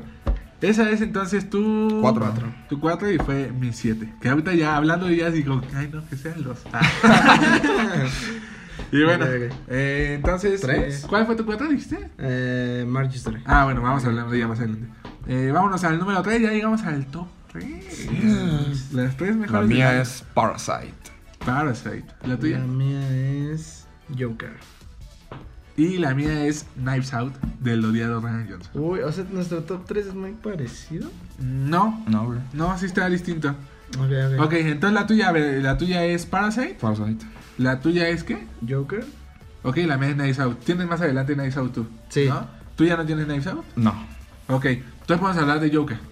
¿Tú ¿Tú ya tienes Joker más adelante? Yo la tengo en el 9, hablamos de eso. Ok, entonces Ah, ya, ok, eh, tú eres el que más arriba la Y tiene. Parasite ahorita en el 2 contigo. Sí, ok. Tú tienes el. Tú no tienes entonces- Parasite, ¿verdad?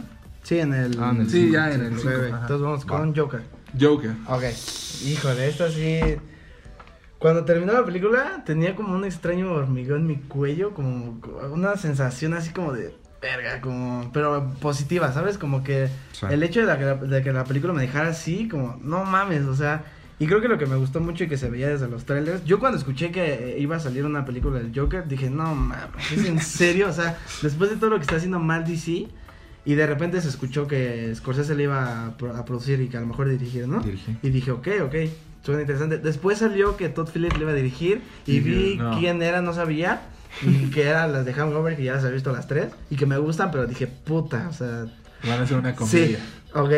Y ya, sale el primer tráiler y nos cayó a la boca a todos. O sea, por el, por eh, visualmente es una película de Scorsese, temáticamente también. Y creo que nos cerró, o sea, con ese tráiler nos compró a todos. Todos A lo- al- verla después Güey, y es, es, es la película, no me acuerdo cómo es el- cómo exactamente ¿Cuál? la idea de que la película que con menos inversión Sí. que ha logrado los mil millones de dólares. Sí. Entonces, ¿Ya llegó a los mil millones? Sí. Entonces, y ya después cuando la fui a ver, ya, ya me tenía súper hypeado, o sea, ya estaba hasta el cielo y me, su- o sea, superó todo eso. Y sí fue el fenómeno del año. O Sí. sea, yo Sí. creo que hasta más que Avengers, Sí. güey. Sí. Sí, sí, porque no, Enterró todos los superhéroes.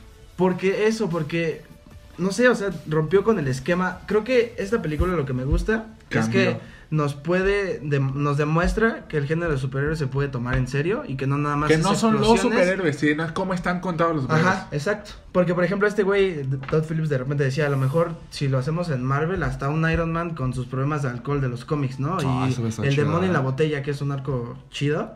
Y entonces tú como explorar más cosas más serias en cuanto a los superhéroes podría ser chido. Y esta película lo demuestra. Y lo que me gusta también es que no solamente crea el mito del Joker, sino también el de El su arquetipo. más grande archienemigo que es Batman. Ah, o sea, y que al final después de repente dices, ok, entonces sí fue cierto o no. O sea, eso... Ese está bien chingón, güey. Eso... No sabes lo qué es que- real. Porque tenemos un narrador que no, en el cual no podemos confiar. O sea, su visión está distorsionada por todos los pedos mentales que tiene.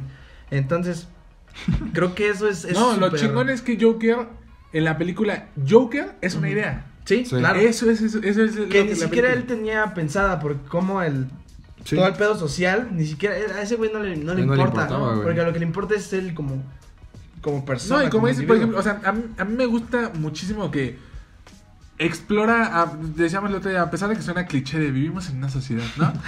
es totalmente eso, o Es sea, que es y, verdad, güey. y se volvió cliché porque ya todo el mundo la vio. Sí, por Facebook Pero nadie, en una película de superhéroes, en- se hubiera arriesgado No, a Es contar con cómo, V de Vendetta, cómo ¿no? la pinche sociedad Claro. Casi algo así. ajá, Sí. te transforma y te y te hacen lo que Te eres. Pero cómo la sociedad crea sus propios demonios. Sí, claro, totalmente.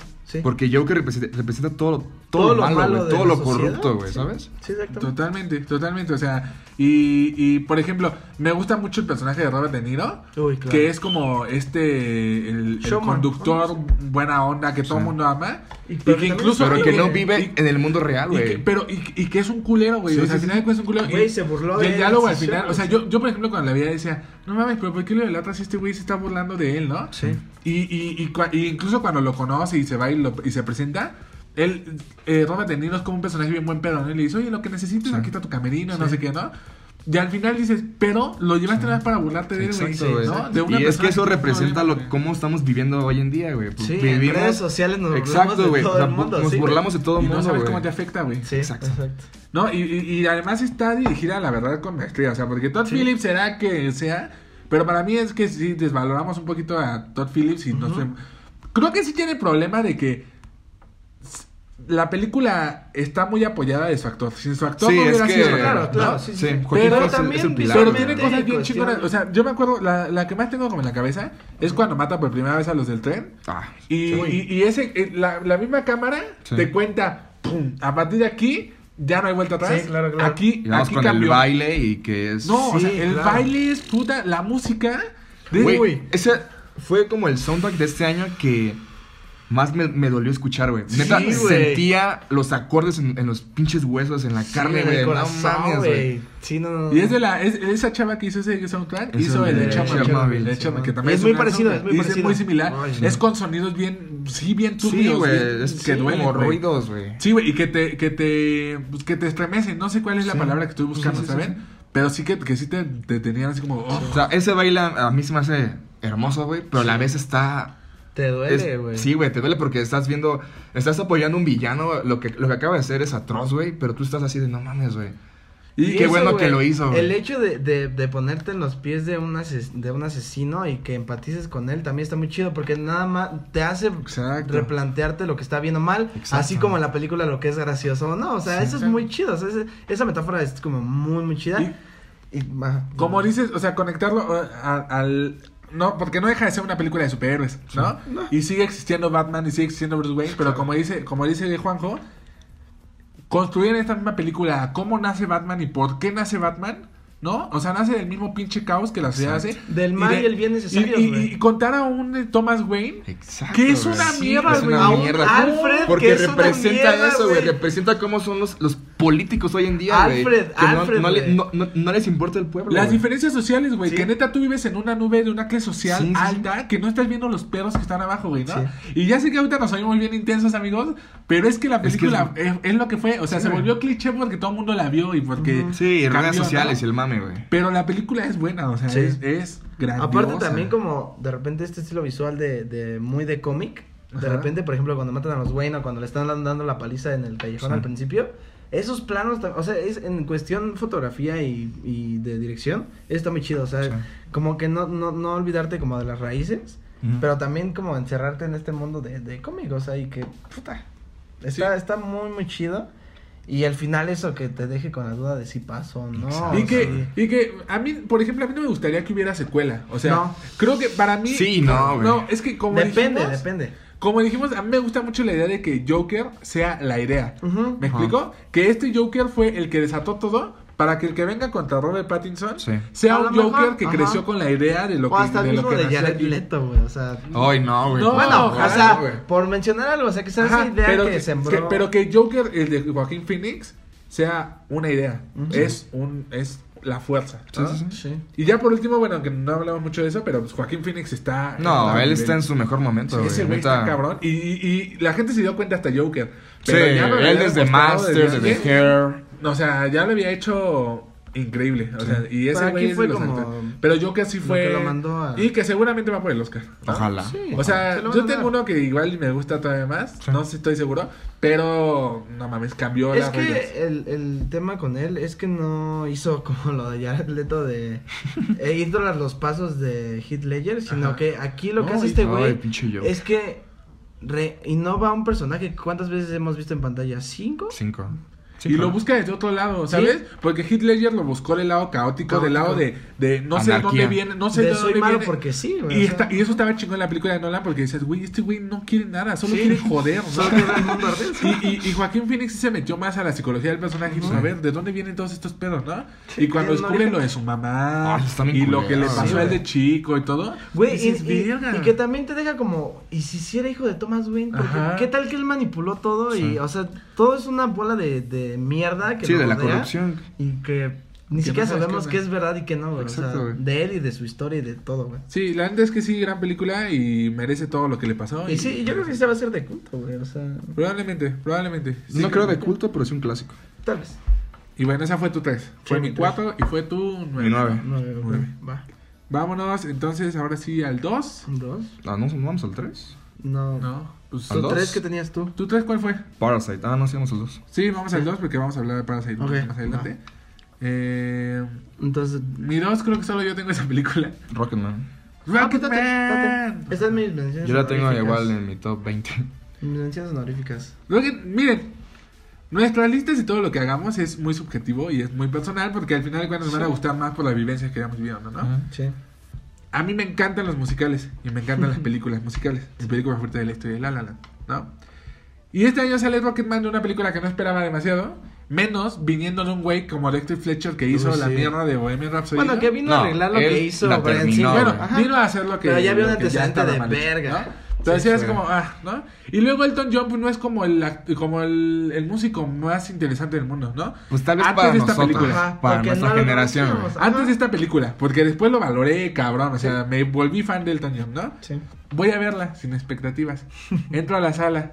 Veo que es un musical, así desde que inicia te dicen, güey, esto es un Sí, musical, güey, todos vamos sí, a sí. Yo cantar. no sabía eso que era, bailar", que era musical, güey. Me, me sorprendió al verla. Y me, lo que más me gusta de Rocketman es que es una película que lo que no hizo Bohemian Rhapsody es ser sincera.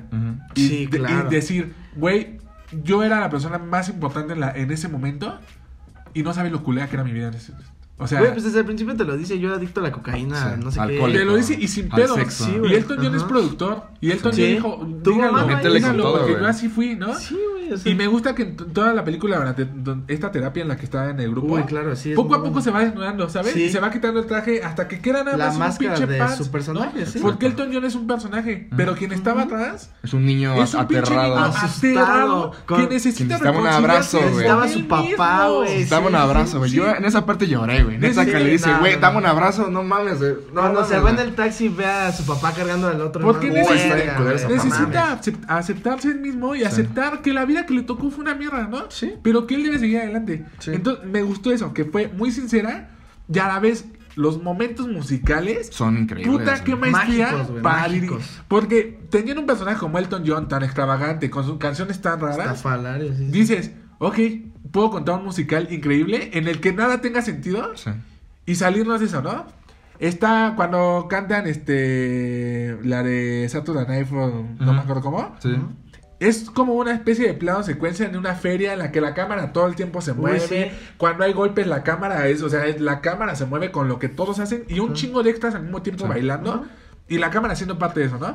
Tiene otras tomas más, más este, como sensibles, musicales, como Rocketman, ¿no? Que es como la parte de su declive de me voy a suicidar, neta, Sí, ya no sí, quiero vivir en este, o sea, y en el fondo su verdad. niño interior, güey. Y en el fondo ahí sí el niño con el que se No tiene que reconciliar, ¿no? La parte pinche niño que eligieron, güey. No Sí, mames, quieres, quieres abrazarlo Sí. porque no mames, güey. No. No. quieres que sufra, güey. Exacto, Sí, o sea, es, es bellísima. Tiene momentos de locura como cuando canta Benny and the Jets, que es cuando ves todo de cómo se rogaba y cómo Sí. estaba con mil hombres y orgías. Cosa que, por ejemplo, Bohemia nunca hizo, ¿no? No. No, nunca, güey. nunca nos dijo, Freddie Mercury era así, güey, ¿no? Lo santificó mucho. Sí, Ah, y aquí es así, yo hacía orgía, yo me cogía a todos, ¿no? Y me metía de todo, ¿no? Sí. De al final de cuentas lo hacía porque necesitaba amor. Sí. Sí. Porque fui una persona que tenía todo el dinero del mundo, Sí. pero nunca tuve amor. ¿No? Sí. Y lo que necesito es reconciliarme con mí mismo y, y aceptar que así me tocó, ¿no? Incluso el, su pareja, que es una mierda, o sea... Hijo de su puta madre. O sea, es un... y- Sí. Y, y está con él porque necesita puta, que alguien lo quiera, ¿no? Porque necesita que alguien esté con él. Entonces, la actuación de Taron Egerton, o sea, vean videos de Elton John, de, cu- de sus Son- videos originales, igualitos, son idénticos. O sea, neta, mil veces... O sea, si le dieron el Oscar a Ron Malek, entonces Taron Egerton se merece Sí, 10, güey, güey. exacto. Ese, ¿No? ese es el O pedo. sea, lo hace maravilloso. La música fue increíble. Toda la película, de verdad, yo la amé con todo mi corazón. Y me, y me dolió. O sea, sí salí, sí salí triste. O sea, porque dije, no mames, Juan, o sea, puedes tener, como dice la, frase- la frase cliché, ¿no? O sea, puedes tener todo, todo el dinero del mundo, pero pues, el dinero no compra. Dolor y gloria ¿no? otra vez, güey. Ajá, ¿no? Y eso es lo que le pasó a Elton John. Y pues no sé, me, me encantó. Y me hizo conocer un gran artista que no conocía. Yo también me ese, Conocer güey. Entonces, gran, gran cinta. Simplemente. Y es que creo que lo, lo chido de esta es que creo que esta es la como la o debería ser la fórmula para hacer un biopic. Ujú. Como no nada más contarnos la vida de quién Sí. fue y qué hizo. No. Y sí, a lo mejor eso mismo tiene sus sus eh, bajas y altas, ¿no? Para contar una historia en, en, pues en 90 minutos, ¿no? Pero aquí lo que hacen es que le dan este elemento mágico que puta que solo el cine puede lograr, ¿sabes? Y que de repente me gusta mucho la parte donde no, no, no recuerdo qué canción está, está tocando en el piano Ajá. y de repente todos empiezan a flotar. Ah, Sí, ajá, de ajá. hecho, Verga, o primera sea, y presentación es, una, de las, ajá, es una de sí. las cosas que él hacía, ¿no? Que como que brincaba. Sí, sí, brincaba. Y aquí es metafóricamente, brincaba y a ese El tiempo se congela, güey. y todos se notan con él. vuela. No, está increíble. O sea, eso. Y, y por ejemplo, también me gusta mucho la parte cuando él, él- él ya le gusta la música y está en su cuarto con la linternita haciendo esto. Sí, ah, los sí, movimientos sí, de que está dirigiendo una orquesta. Y, lo, y, sa- y vemos, eh, vemos lo que él ve Es como lo que niño. digo. Se agarra que un personaje como Elton John, que es tan extravalario, Ujú. cuenta con el musical cosas que solo un musical puede contar, Sí, claro, porque eso sí, no que lo puedes el contar en otro género. No, y en ese género, ¿no? O sea, Sí, porque sí. otro género no puedes no puedes salirte a, a hacer esas pinches aventuras y un niño que de repente esté cantando y sale en una orquesta de repente, ¿no? Claro. Solo el musical. Y lo hace muy bien. Y Dexter Fletcher es un maestrazo. O sea, neta, cada que veo una secuencia, digo, wow, ¿cómo, cómo, cómo se te ocurre hacer esas cosas, güey, ¿no? Sí. Entonces, pues ese es mi dos. Muy, muy apasionado estoy con ella. Y si no hubiera existido mi uno, hubiera sido mi uno, de verdad. ¿Sí? La amaba mucho, mucho, mucho. Entonces, pues esa fue mi dos. Ahora sí, ¿cuál es su número dos? La mía es mm, Midsommar y tú es Parasite, ¿no? Parasite. Entonces, Ok, tú ya no, tienes más, ya no tienes más arriba Parasite. La tenías más atrás. Sí, la la tienen tres. Ok, entonces habla de Midsommar y ya luego hablamos ahora sí de Parasite. Vale. Eh, ustedes no- nunca la vieron, ¿verdad? No, pero. Y seguro me va a arrepentir porque tiene Hicieron que lo saber- mismo que hace un año con Hereditary, güey. Sí, Les dije, vamos a verla. Hereditary. No, güey, no, güey. Fuimos a me ver encanta, Ant-Man and the. Wasp, güey. Ah, Puta güey, madre, yo güey. Me cagan. No, pero la neta es que sí me arrepiento porque Hereditary cuando la vi, sí dije, no mames, qué gran película, neta, horrible, horrible en el buen sentido, Sí, o sea, Y lo que hace Midsommar en, eh, en comparación con Hereditary es que los 10 minutos finales de Hereditary es, son dos horas y media de Midsommar. Y todo el drama culero familiar es los primeros 10 minutos de, de Midsommar, güey. ok, al La película inicia culero, güey. O sea, neta, con una pinche atmósfera Ese güey tiene pedos, güey. sombría, Ahí está, tiene pedos. aterradora, muy culera, güey. Pasa algo con la familia del, del personaje principal que de verdad es. O sea, verlo y escucharlo es algo que sí te rompe por dentro, güey. Está muy culera ese pinche trauma. Después, este, uno de los personajes de ella, que es este, uno de sus amigos, los invita a un festival en Midsommar, eh, que es en Suecia. Él es parte de esa comuna de, que se llama, ay, ¿cómo? Que se llama Raga, una cosa así, la comuna, güey. Los invitan a ellos para... Lo que hacen ese tipo de personas es llevar, pues, carne de cañón, güey. O sea, llevan, ellos llevan como a su, su, su tributo, güey. Ok, como Entonces- cuando entras a la prepa y los cocos te dicen, los chacas te dicen, ay, no te quieres unir a la banda". Ok, ok. Bueno, entonces llegan a, a este festival y es la cosa más bella y perversa que he visto en el cine. Porque de verdad es una cosa que te vuela la cabeza por todos los colores, por toda la iluminación. Pero a la vez está muy raro, güey. O sea, es una. Es como si iluminara sobre algo, algo que ya está iluminado. O sea, se ve culero, güey. Pero a la vez se, se ve muy hipnótico. Porque todo es de día, además, Sí, ¿no? todo es de día, güey. Y neta se ve que súper artificial, güey. Pero es, es adrede, ¿sabes? Sí. Y todo lo que va a pasar en la película es una cosa horrible, güey. O sea, igual perturba como... perturba muy, muy cabrón, güey. Juega muy cabrón con los silencios, con la expectativa. Y te sorprende cada momento, güey. Eh, la película habla sobre, sobre el duelo, güey. Sobre lo que es dejar ir a, un- a un familiar, a una pareja. Y el, el final para mí es algo glorioso porque el personaje logra conectarse con sí misma y logra encontrar a otra familia, güey. Y lo Wow. que... Hay una entrevista en la que decía este Ari Aster que sus películas él las escribe después de que tiene crisis este, creativas o, o existenciales, ¿sabes? Porque para él es un duelo, güey. Luchar contra, contra este tipo de cosas. Entonces sus películas hablan, hablan sobre el duelo, güey. Sí. Y están muy bien reflejados en Hereditary y Midsommar, güey. Sí. Y neta, sí es una película que sí está muy larga, güey. Pero sí te metes muy cabrón a la historia. Neta, te aterra toda la película. Estás así de, no mames, que eso ya, ya termine, güey. Porque de, de verdad es muy agobiante, güey. Y te digo, es una cosa muy bella. O sea, verla y escucharla es bellísima, güey. Pero a la vez es aterrador, güey. Es perverso, güey. Ese güey está cabrón. ese tiene, o sea, sí está cañón porque yo me acuerdo cuando vi Hereditary, No, fue una película que, que sentí culera, o sea, Sí, o sea, culera. final, no manches, yo, era de esas películas que yo ya no quería ver. O sea, Sí, güey, no no, ya por favor, ya que acabe porque siento, me siento A mal, al güey. final sí me dejó bien. No, y desde que pasa lo de la niña y la cabeza, Sí, no, desde no. ahí dicen, no, ya no quiero seguir esto, güey, ¿no? Sí, güey. Y ya. no me imagino a Midsommar, o sea, no, no la vi por pendejo, la neta. Yo también. Pero, o sea, no me imagino, porque Ari Aster se ve que es un autor que sabe cómo perturbar, güey, ¿no? Y te digo, te todo es de día, güey. Neta, o sea, todo es de día y a pesar de Sí, eso... y que rompe el estereotipo porque no hay películas de terror que se cuenten de día. Es Todo que- siempre es en la Es oscuridad, que esas nuevas ¿no? visiones son las que van a mover. Y eso es lo que vida, necesitamos, güey. Se necesita romper las reglas, se necesita salir del cuadro, ¿no? Y Sí, es sí. lo que están haciendo grandes directores. Exacto. Hay una parte en una entrevista que Ari Ari Aster dice que le enseñó su guion a su esposa, su primer tratamiento, y su esposa dijo, güey, estás enfermo. Quiero el divorcio. No, va. Pero sí, vean, la neta está... Es increíble. Sí, yo te- tengo muchas ganas de verla, ¿no? que no he tenido Sí. la oportunidad. Pero tengo que verla acompañado porque sí soy medio joto para esas cosas. Sí, güey, yo también. Yo por eso Hereditary no, la- no la había querido ver, güey. Pero, pero un día sí dije, Ahorita ya, la la vemos, mierda, güey. No. La voy a ver y. Verga, güey. El final Sí. me da un chingo de miedo. Sí, güey. a mí también Tan solo recordarlo y cómo estaba ese día. Güey, a mí el final con el pinche culto para mí es... Sí, güey. Wow. Sí, me gusta mucho. La canción ya está No, güey, fondo, cuando güey. la mamá está en el, Uy, en el uy, techo. no, güey, No, me acuerdo, ya me dio miedo, güey, neta. Y, y, a, Verga. y a la vez te daba miedo las cosas que no entendías, como cuando está en la escuela y se golpea, Ah, está muy y se empieza a pegar así horrible. Cuando se prenden llamas, ese El papá, güey, no, No, así está, sí está culero. Está. Pero está bien chido, qué bueno que el terror haga eso, porque el terror es lo que tiene que hacer, ¿no? Sí. Y no nada más de repente un boom. Y pues vamos a hablar también del, de tu 2. Parasite. Ay, Fue mi ¿Tu qué? tres. ¿Tu 3? Y tu ocho. Y mi 5. Cinco. Híjole, Y mi hasta cinco. abajo. Sí, sí tengo por qué decir también ahorita. Bueno, ¿por qué? va, va, va. Bueno, ¿Por qué es tu 2?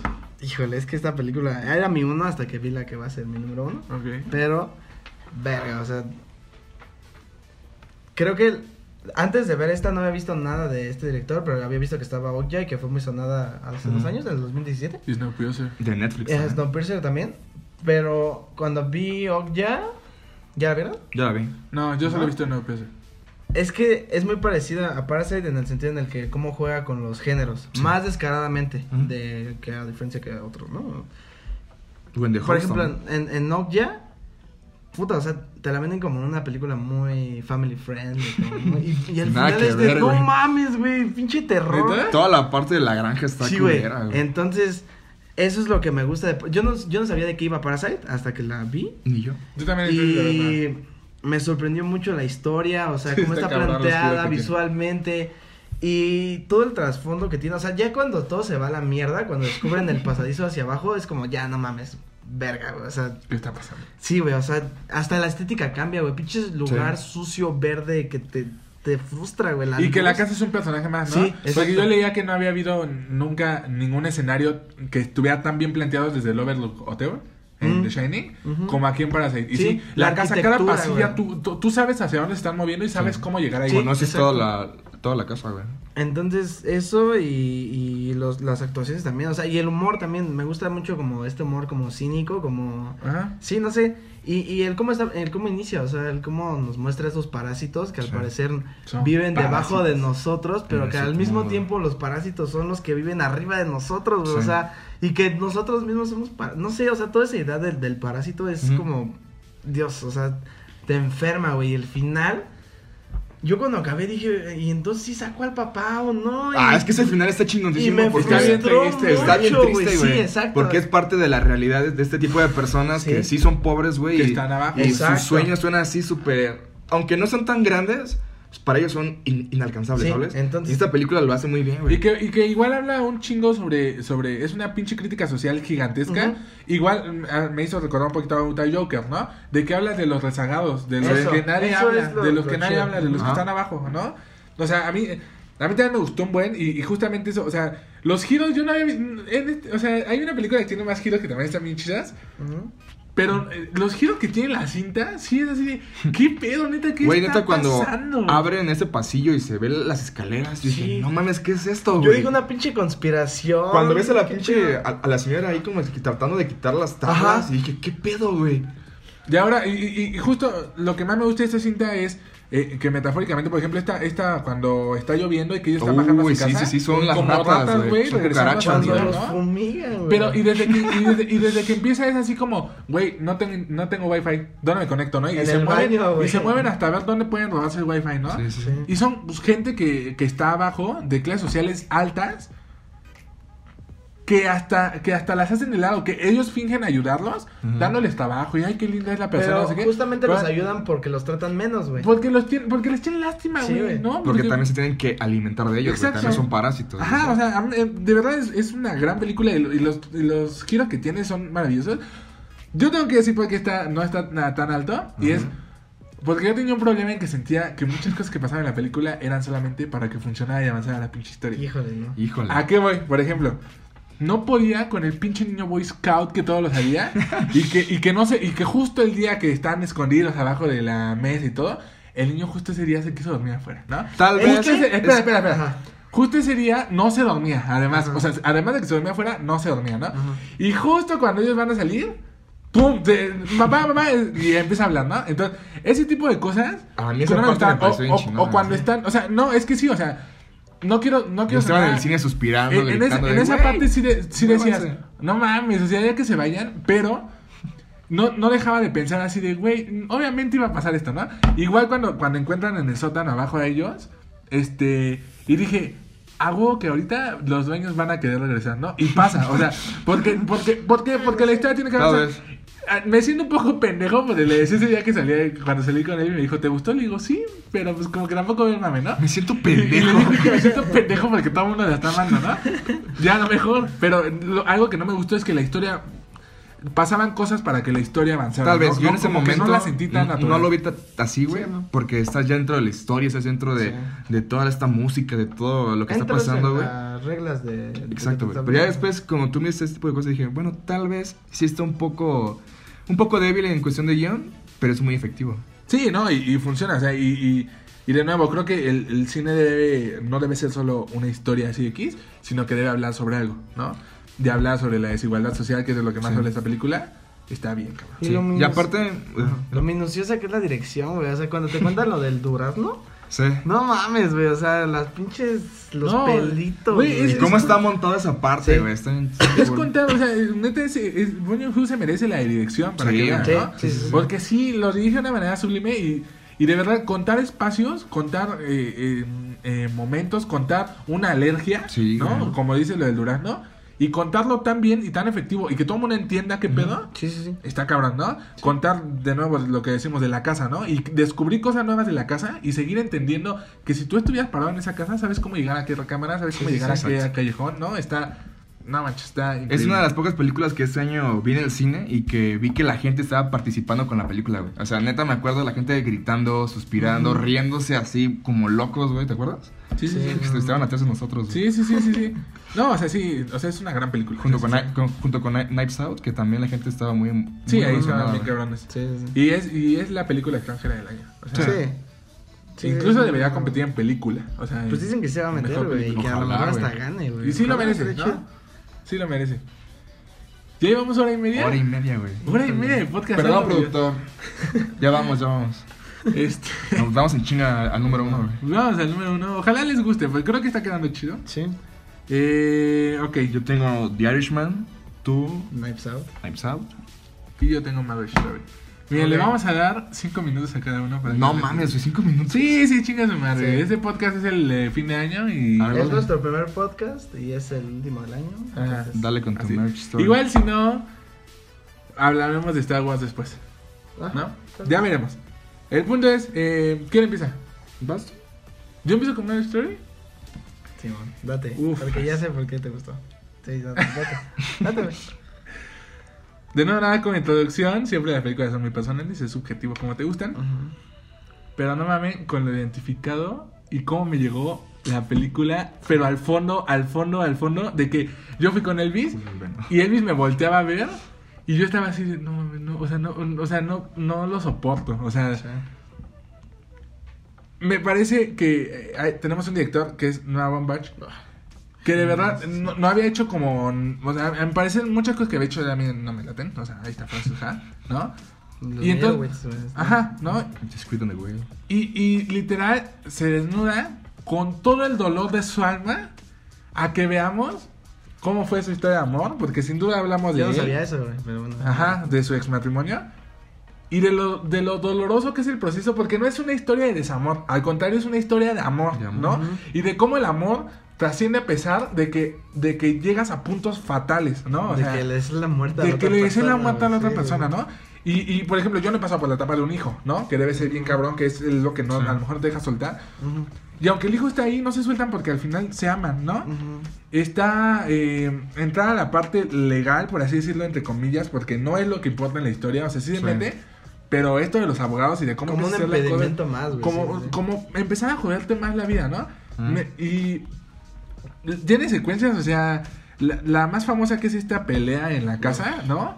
Sí. O sea, puta, yo tenía el, el corazón de verdad roto. De nuevo, a lo mejor porque me identifiqué mucho, ¿no?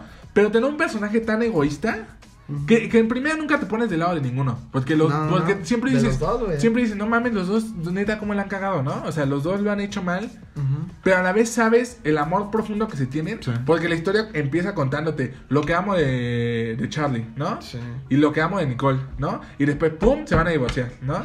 Y luego, ¡pum!, llegamos a, a esta, a esta confrontación en la que llegan a puntos en las que meten a sus familias, ¿no? Así de, te pares a tu papá y él y ella sabe lo culero que fue su papá Sí. con él, ¿no? Y de él decirle, güey, te deseo la muerte. Si supiera que mi hijo, que mi hijo no va a sufrir cuando tú, cuando tú mueras, de verdad, ojalá estuvieras muerta, ¿no? Y, y, y cinco segundos después, decir, ¿no? no mames, perdóname. O sea, no, no, o sea, me agarró la ira bien cabrón, ¿no? Y, y las, las películas que más me gustan a mí son las que hablan sobre las relaciones humanas y sobre las cosas pues, que sí pasan, ¿no? Sí. Y que nos podemos, que nos han pasado. Y se me hacía, no manches, o sea, sublime, increíblemente doloroso. Me gusta que en- incluso en la parte, en el proceso del divorcio, por ejemplo, cuando están hablando con los abogados y están pidiendo de comer. Y él, y él va a pedir y dice, no, perdón, no, todavía no sé. Y ella agarra la carta y le dice, no, pues Charlie va a comer Sí, esto, ¿no? claro, sí, ¿Por sí, qué? Pues porque te conoce, porque eres el amor de su vida, ¿no? Sí. Y el final, aunque ya no están juntos y ella ya tiene una vida distinta, le dice en primera, que tanto estuvieron peleando al hijo y en primera le dice, pues llévatelo, no importa, ¿no? Pero es tu día, no, pues no hay problema, ¿no? En segunda vas con la, con la agujeta desamarrada. Yo sé cómo eres. Charlie, tú no te fijas en esas cosas y te amo y hasta te voy a amarrar la agujeta, o sea, porque, porque Mm. te amo y te voy a Sí. amar toda mi vida, ¿no? Aunque ya no estemos juntos. Sí. Entonces, como te amo incluso cuando Te odio. cuando te odio. Ajá, Sí, ¿no? güey, sí, sí, sí. Y no, puta, o sea, me, me pegó muy cabrón, me pegó muchísimo. Pero además creo que está dirigida con mucha maestría. Sí. Porque la historia es, es íntima por cómo está filmada. Porque, para empezar, la música es como muy de película clásica, que es de Randy Newman. Sí, del de. Sí. Y a la vez la textura de la película es como muy granulosa. Yo no vi eso. Y, no, en el cine no se ve, se ve más cuando la ves en No, Netflix. lo vi en el cine y en Netflix, y en Netflix se ve bien Pero sí sentí como ese como vintage. Como, ajá, exacto, ¿no? Y este... No sé, no sé. Muy cálida. Muy pastel, güey, ¿no? O sea, como... Y, y bueno, ahorita que mencionabas eso de, de, lo, de, de lo de las relaciones humanas, creo que este director lo que tiene es como Es que entiende encontrarle eso, la sim- lo mágico a la simpleza de la vida, güey. O sea, es muy eso, sensible. eso, güey, lo de las agujetas. Puta, Sí. algo tan pendejo que hacemos todos ¿Y los qué días, poder güey. tiene, güey? Exacto, o sea, y eso es lo que me gusta de ese güey, que, que entiende lo frágil y lo simple y lo banal que es la vida humana Exacto, y lo resalta enormemente, güey. O sea, Sí, porque el amor no es el cliché que tú veas de, Sí. de beso bajo la lluvia y todo, ¿no? Sí. El amor es conozco Te voy lo a que vas a gritar, voy a patalear, te voy a... Sí, porque te va a lo, la que, muerte, güey. conozco lo que comes, güey, ¿no? Sí. Es No, totalmente no. eso. Y es, no manches, a mí de verdad, no tengo nada más que decir. O sea, Sí, es una gran película, gran, gran, gran película.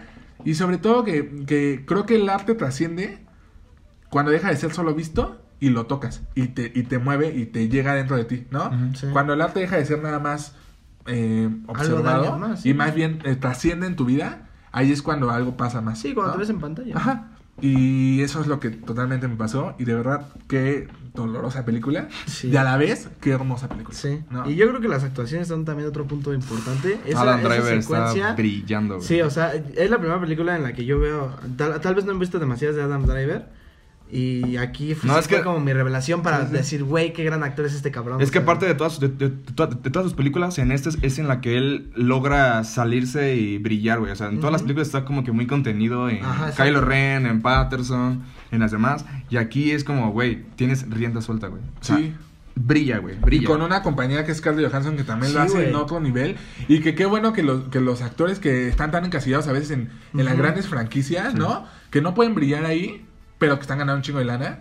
Les den de, de repente esta oportunidad de una película así.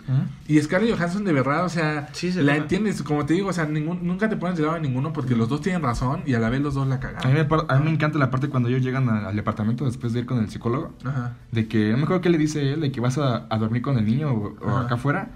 La cámara como que acompaña a Nicole. Sale de cuadro Adam Driver y ella llora, güey. Uy, sí. Se Sí, destroza no muy cabrón, güey. Sí, Esa parte para mí es... No, y que- o sea, Adam, Adam Driver tanto puede verse como mucho en la escena de la pelea, su gran actuación, pero en el final cuando lee la carta de ella, Sí. que la lee, Uy, güey, no no manches, Adam mames, Driver sí. está sufriéndole Está horrible, güey, está y Nicole también, pero Nicole desde otro punto de su vida, o También sea, la Nicole parte está en final, otra etapa de su vida, güey. Cuando él ya es como un fantasma dentro de esa, de esa familia, güey. De que vamos con el, con el nuevo novio de Nicole. con los videos y él está O sea, toda la que familia lo dice que va a ignora, ser güey. lo van a vestir del representante de y güey es eso o sea él ya está fuera o sea él no es parte del, del cuadro principal pero siempre va a ser parte de su vida, sí ¿no? claro sí sí sí No, no inventes, qué, qué dolor, o sea, sí es una muy buena película la verdad Sí, está A mí me dan un muy chingo de ganas de, tener un hijo, güey. sí ¿Cómo se decide sí, Adam Driver sí, por su güey. hijo? Es de, güey, yo quiero hacer eso, güey. sí sí. sí No. no, está está hermosísima. Bellísima, de verdad. Sí, me, no. me tocó muy, muy en el fondo. Y pues ya, ese es mi, mi número uno. Y su número. Mi número uno es The Irishman, A ver. el irlandés. Ok. Ok. Ay.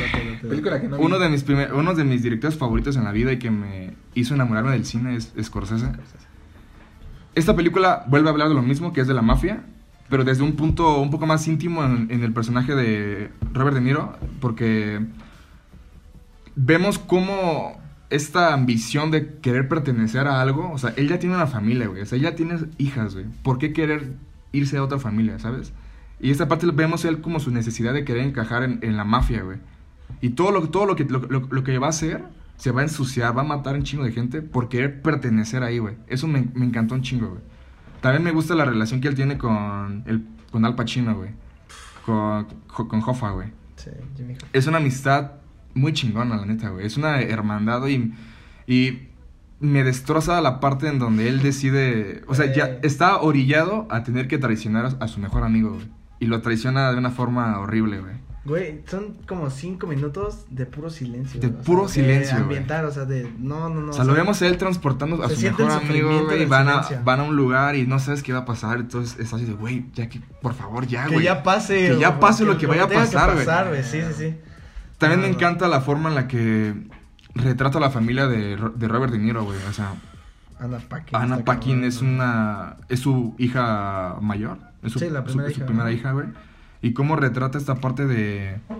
Güey, mi papá. o sea, e- eres mi papá, pero yo no, yo no te quiero, güey. O sea, te odio, güey. O sea, te repudio. Porque Verga. no eres lo que tuviste que haber sido, güey. Sí.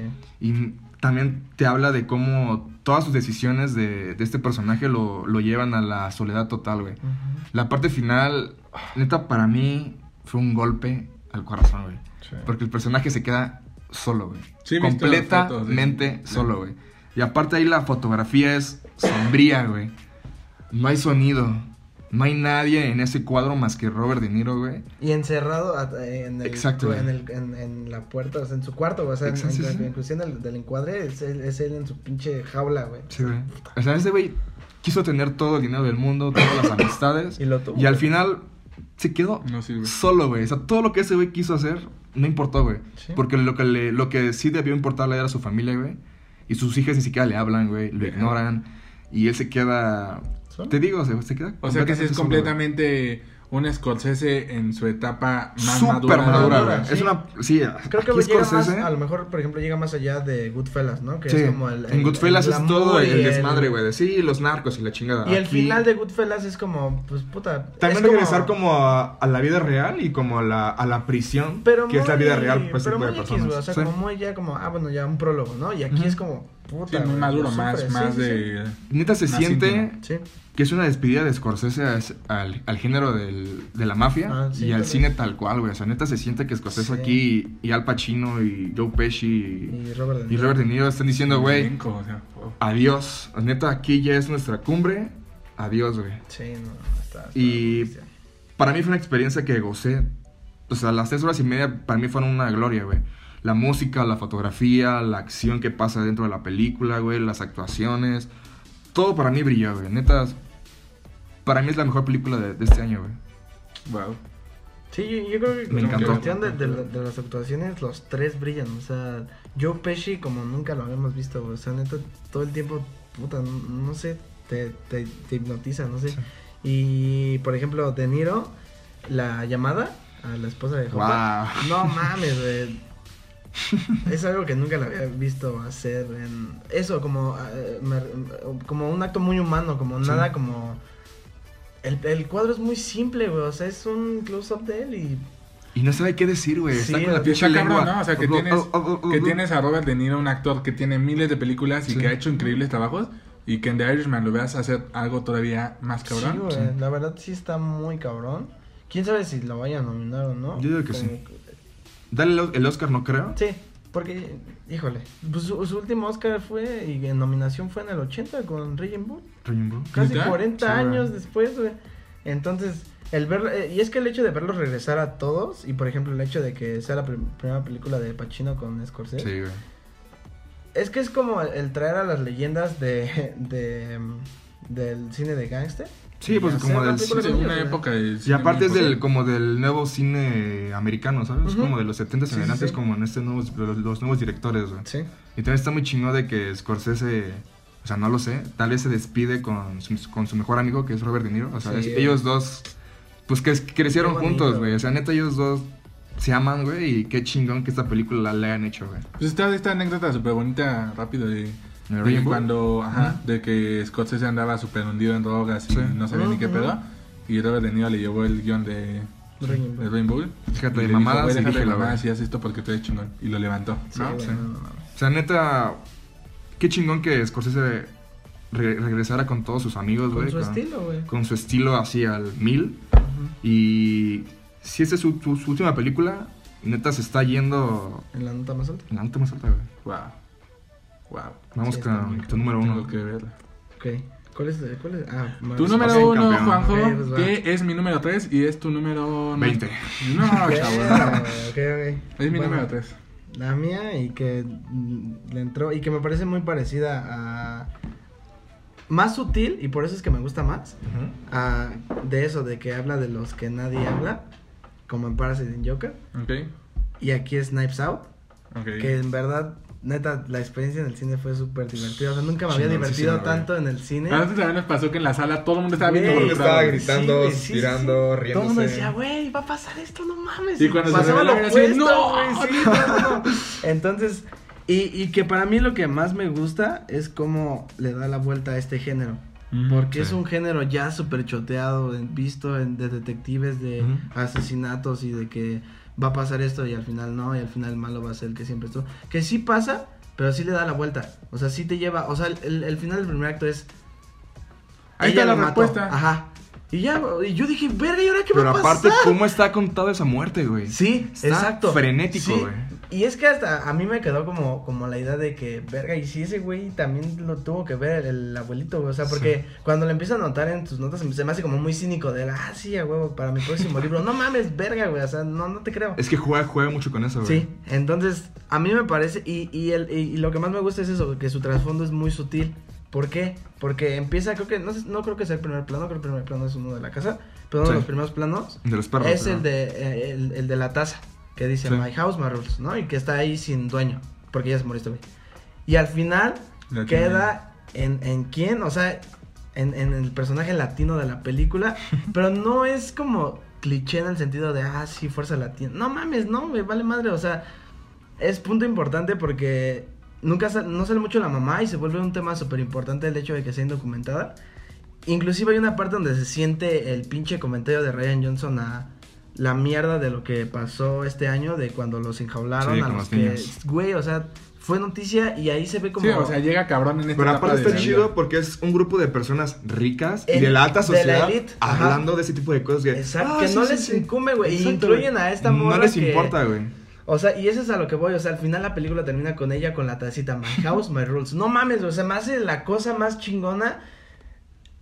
A mí lo que me... Una cosa que me caga en las películas es que haya ese sentido de patriotismo y más porque pues muchas de las películas que vemos son hollywoodenses y Sí. es un sentido de patriotismo hacia Estados Unidos. Y aquí no, güey. O sea, aquí es un güey estadounidense que le da el lugar. Yo, yo cuando vi todo lo de la película ni siquiera entendía... Vi las nominaciones y dije, ¿por qué están Ana de de armas? Yo dije, todo el tiempo me la vendieron como una película de Daniel Craig, de Chris Evans, de Jamie Lee Curtis, de Tony Collette. Y de repente veo la película Y así es, güey. O sea, te la abre con otras personas y de repente Ana de Armas entra y se roba la película. A mí me encanta y, o sea, se me hace una decisión remarcable, güey, de que Ryan Johnson haya tenido a una latina, güey. Sí, güey. mujer, cubana, güey. eh, que es nueva en Hollywood, güey. Que nadie la conoce, güey. Y ella va a ser la protagonista con Daniel Craig, Michael Shannon, Tony ¿Y por qué? Porque es de lo que trata su Curtis. película. Y Porque sin te lo explotar su belleza, güey. Su, todo su personaje es súper simple, su Sí. vestuario, su Super actitud. gris, güey. Y entonces eso es lo que a mí me gusta, que, que su trasfondo sea muy sutil, o sea, que lo entiendes porque sí, porque se da por sí solo, no como en, en otras que no porque se dé forzado, sino porque es más evidente. Y en esta no, en esta está recubierto de una historia con un Sí, chingo de giros de tuerca. Tiene un chingo de crítica. En el teléfono tiene un chingo Sí. de crítica a un buen de temas, ¿no? El principal es esto de los indocumentados, Sí, ¿no? sí. Del racismo, incluso. Es que lo hace No muy te- bien como en Parasite de que abordan la comedia, güey. Y es fácil de digerir, güey, de meterte este tipo de discursos, güey. Sí, y, y eso es hablando del trasfondo, porque si hablamos de la forma, No. no mames cómo está contada y qué divertida es. Y los giros que tiene, pues como dices, en la primera media hora te dicen, sí, lo mat- la mató ella, ¿no? Y dices, ¿ahora de qué va? Pero además, ¿cómo te cuentan cómo la mató? Sí. Es así, wow, ¿no? Y luego que la siguiente hora sea un pinche desmadre con lo de la herencia y con todo eso, dices, no, no, o sea, qué emocionante. O sea, es una película que no quieres que acabe, Sí. porque Sí, te la estás no. pasando Sí, sí, sí. increíble, ¿no? Todos brillan súper chido en la Todo el película. Chris. Evans, Chris Evans No, está cabroncísimo. O sea, Daniel, me gusta que a la vez este Ryan Johnson eh, caricaturiza un poco a sus personajes a propósito. El como el detective, es así, la cosa El más James pendejo. Ajá, Ajá, sí, ¿no? exacto.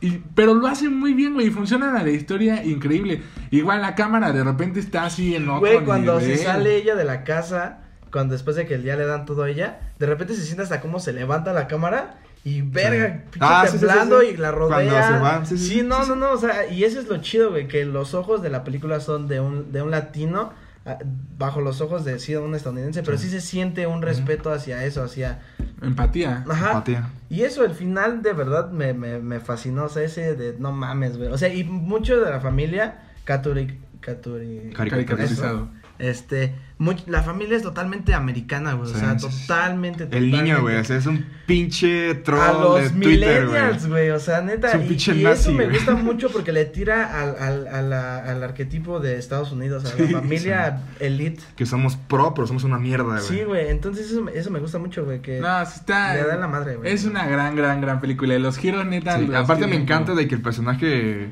no, no pueda mentir, güey, el de Ana de Armas. Ajá, porque exacto, vomita, güey. Entonces eso le da como otra como ot- otro matiz a la película de que puta madre, ella ella fue la que mató a este personaje, pero no ¿Cómo puede mentir, güey. Sí, güey. Sí, sí, sí. Está muy chingón. Sí, no, es una gran. Y que gran no hace moralino el hecho de que ella haga lo correcto, ¿sabes? Como, ay, sí, qué bueno que sí. Como una moraleja, ¿sabes? Sino, Ajá. güey, es, es así, Sí. o sea. Sí, porque está bien desarrollado el personaje, ¿no? Porque desarrolla bien a los que tienen que desarrollar y a los que tienen que dejar un poquito de lado, los deja de lado, ¿no?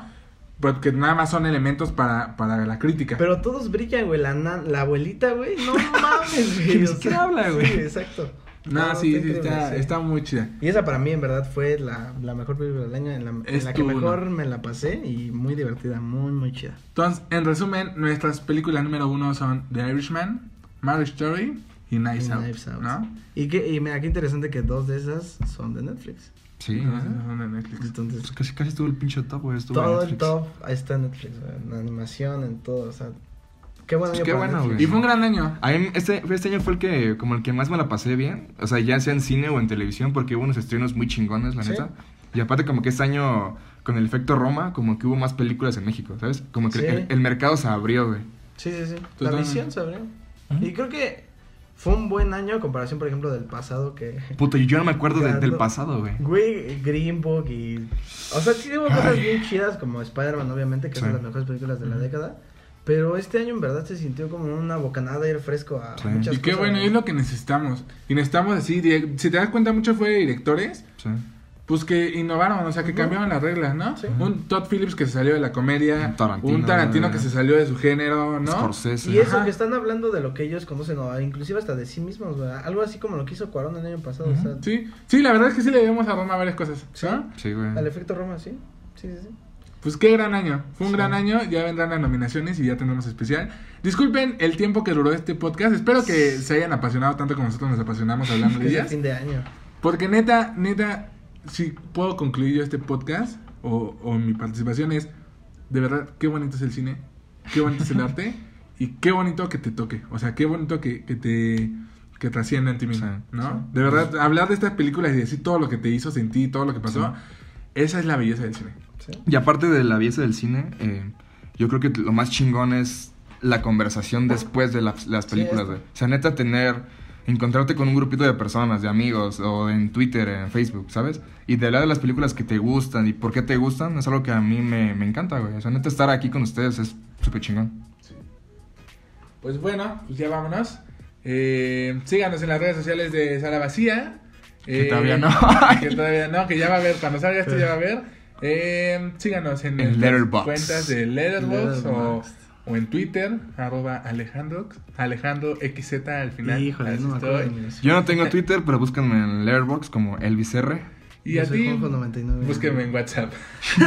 ¿Cuál es, cuál es No, tu perfil? Juanjo99 Ah, en igual busquen a Saucedo en Letterboxd como Alejandro-S-S. Así es. Órale.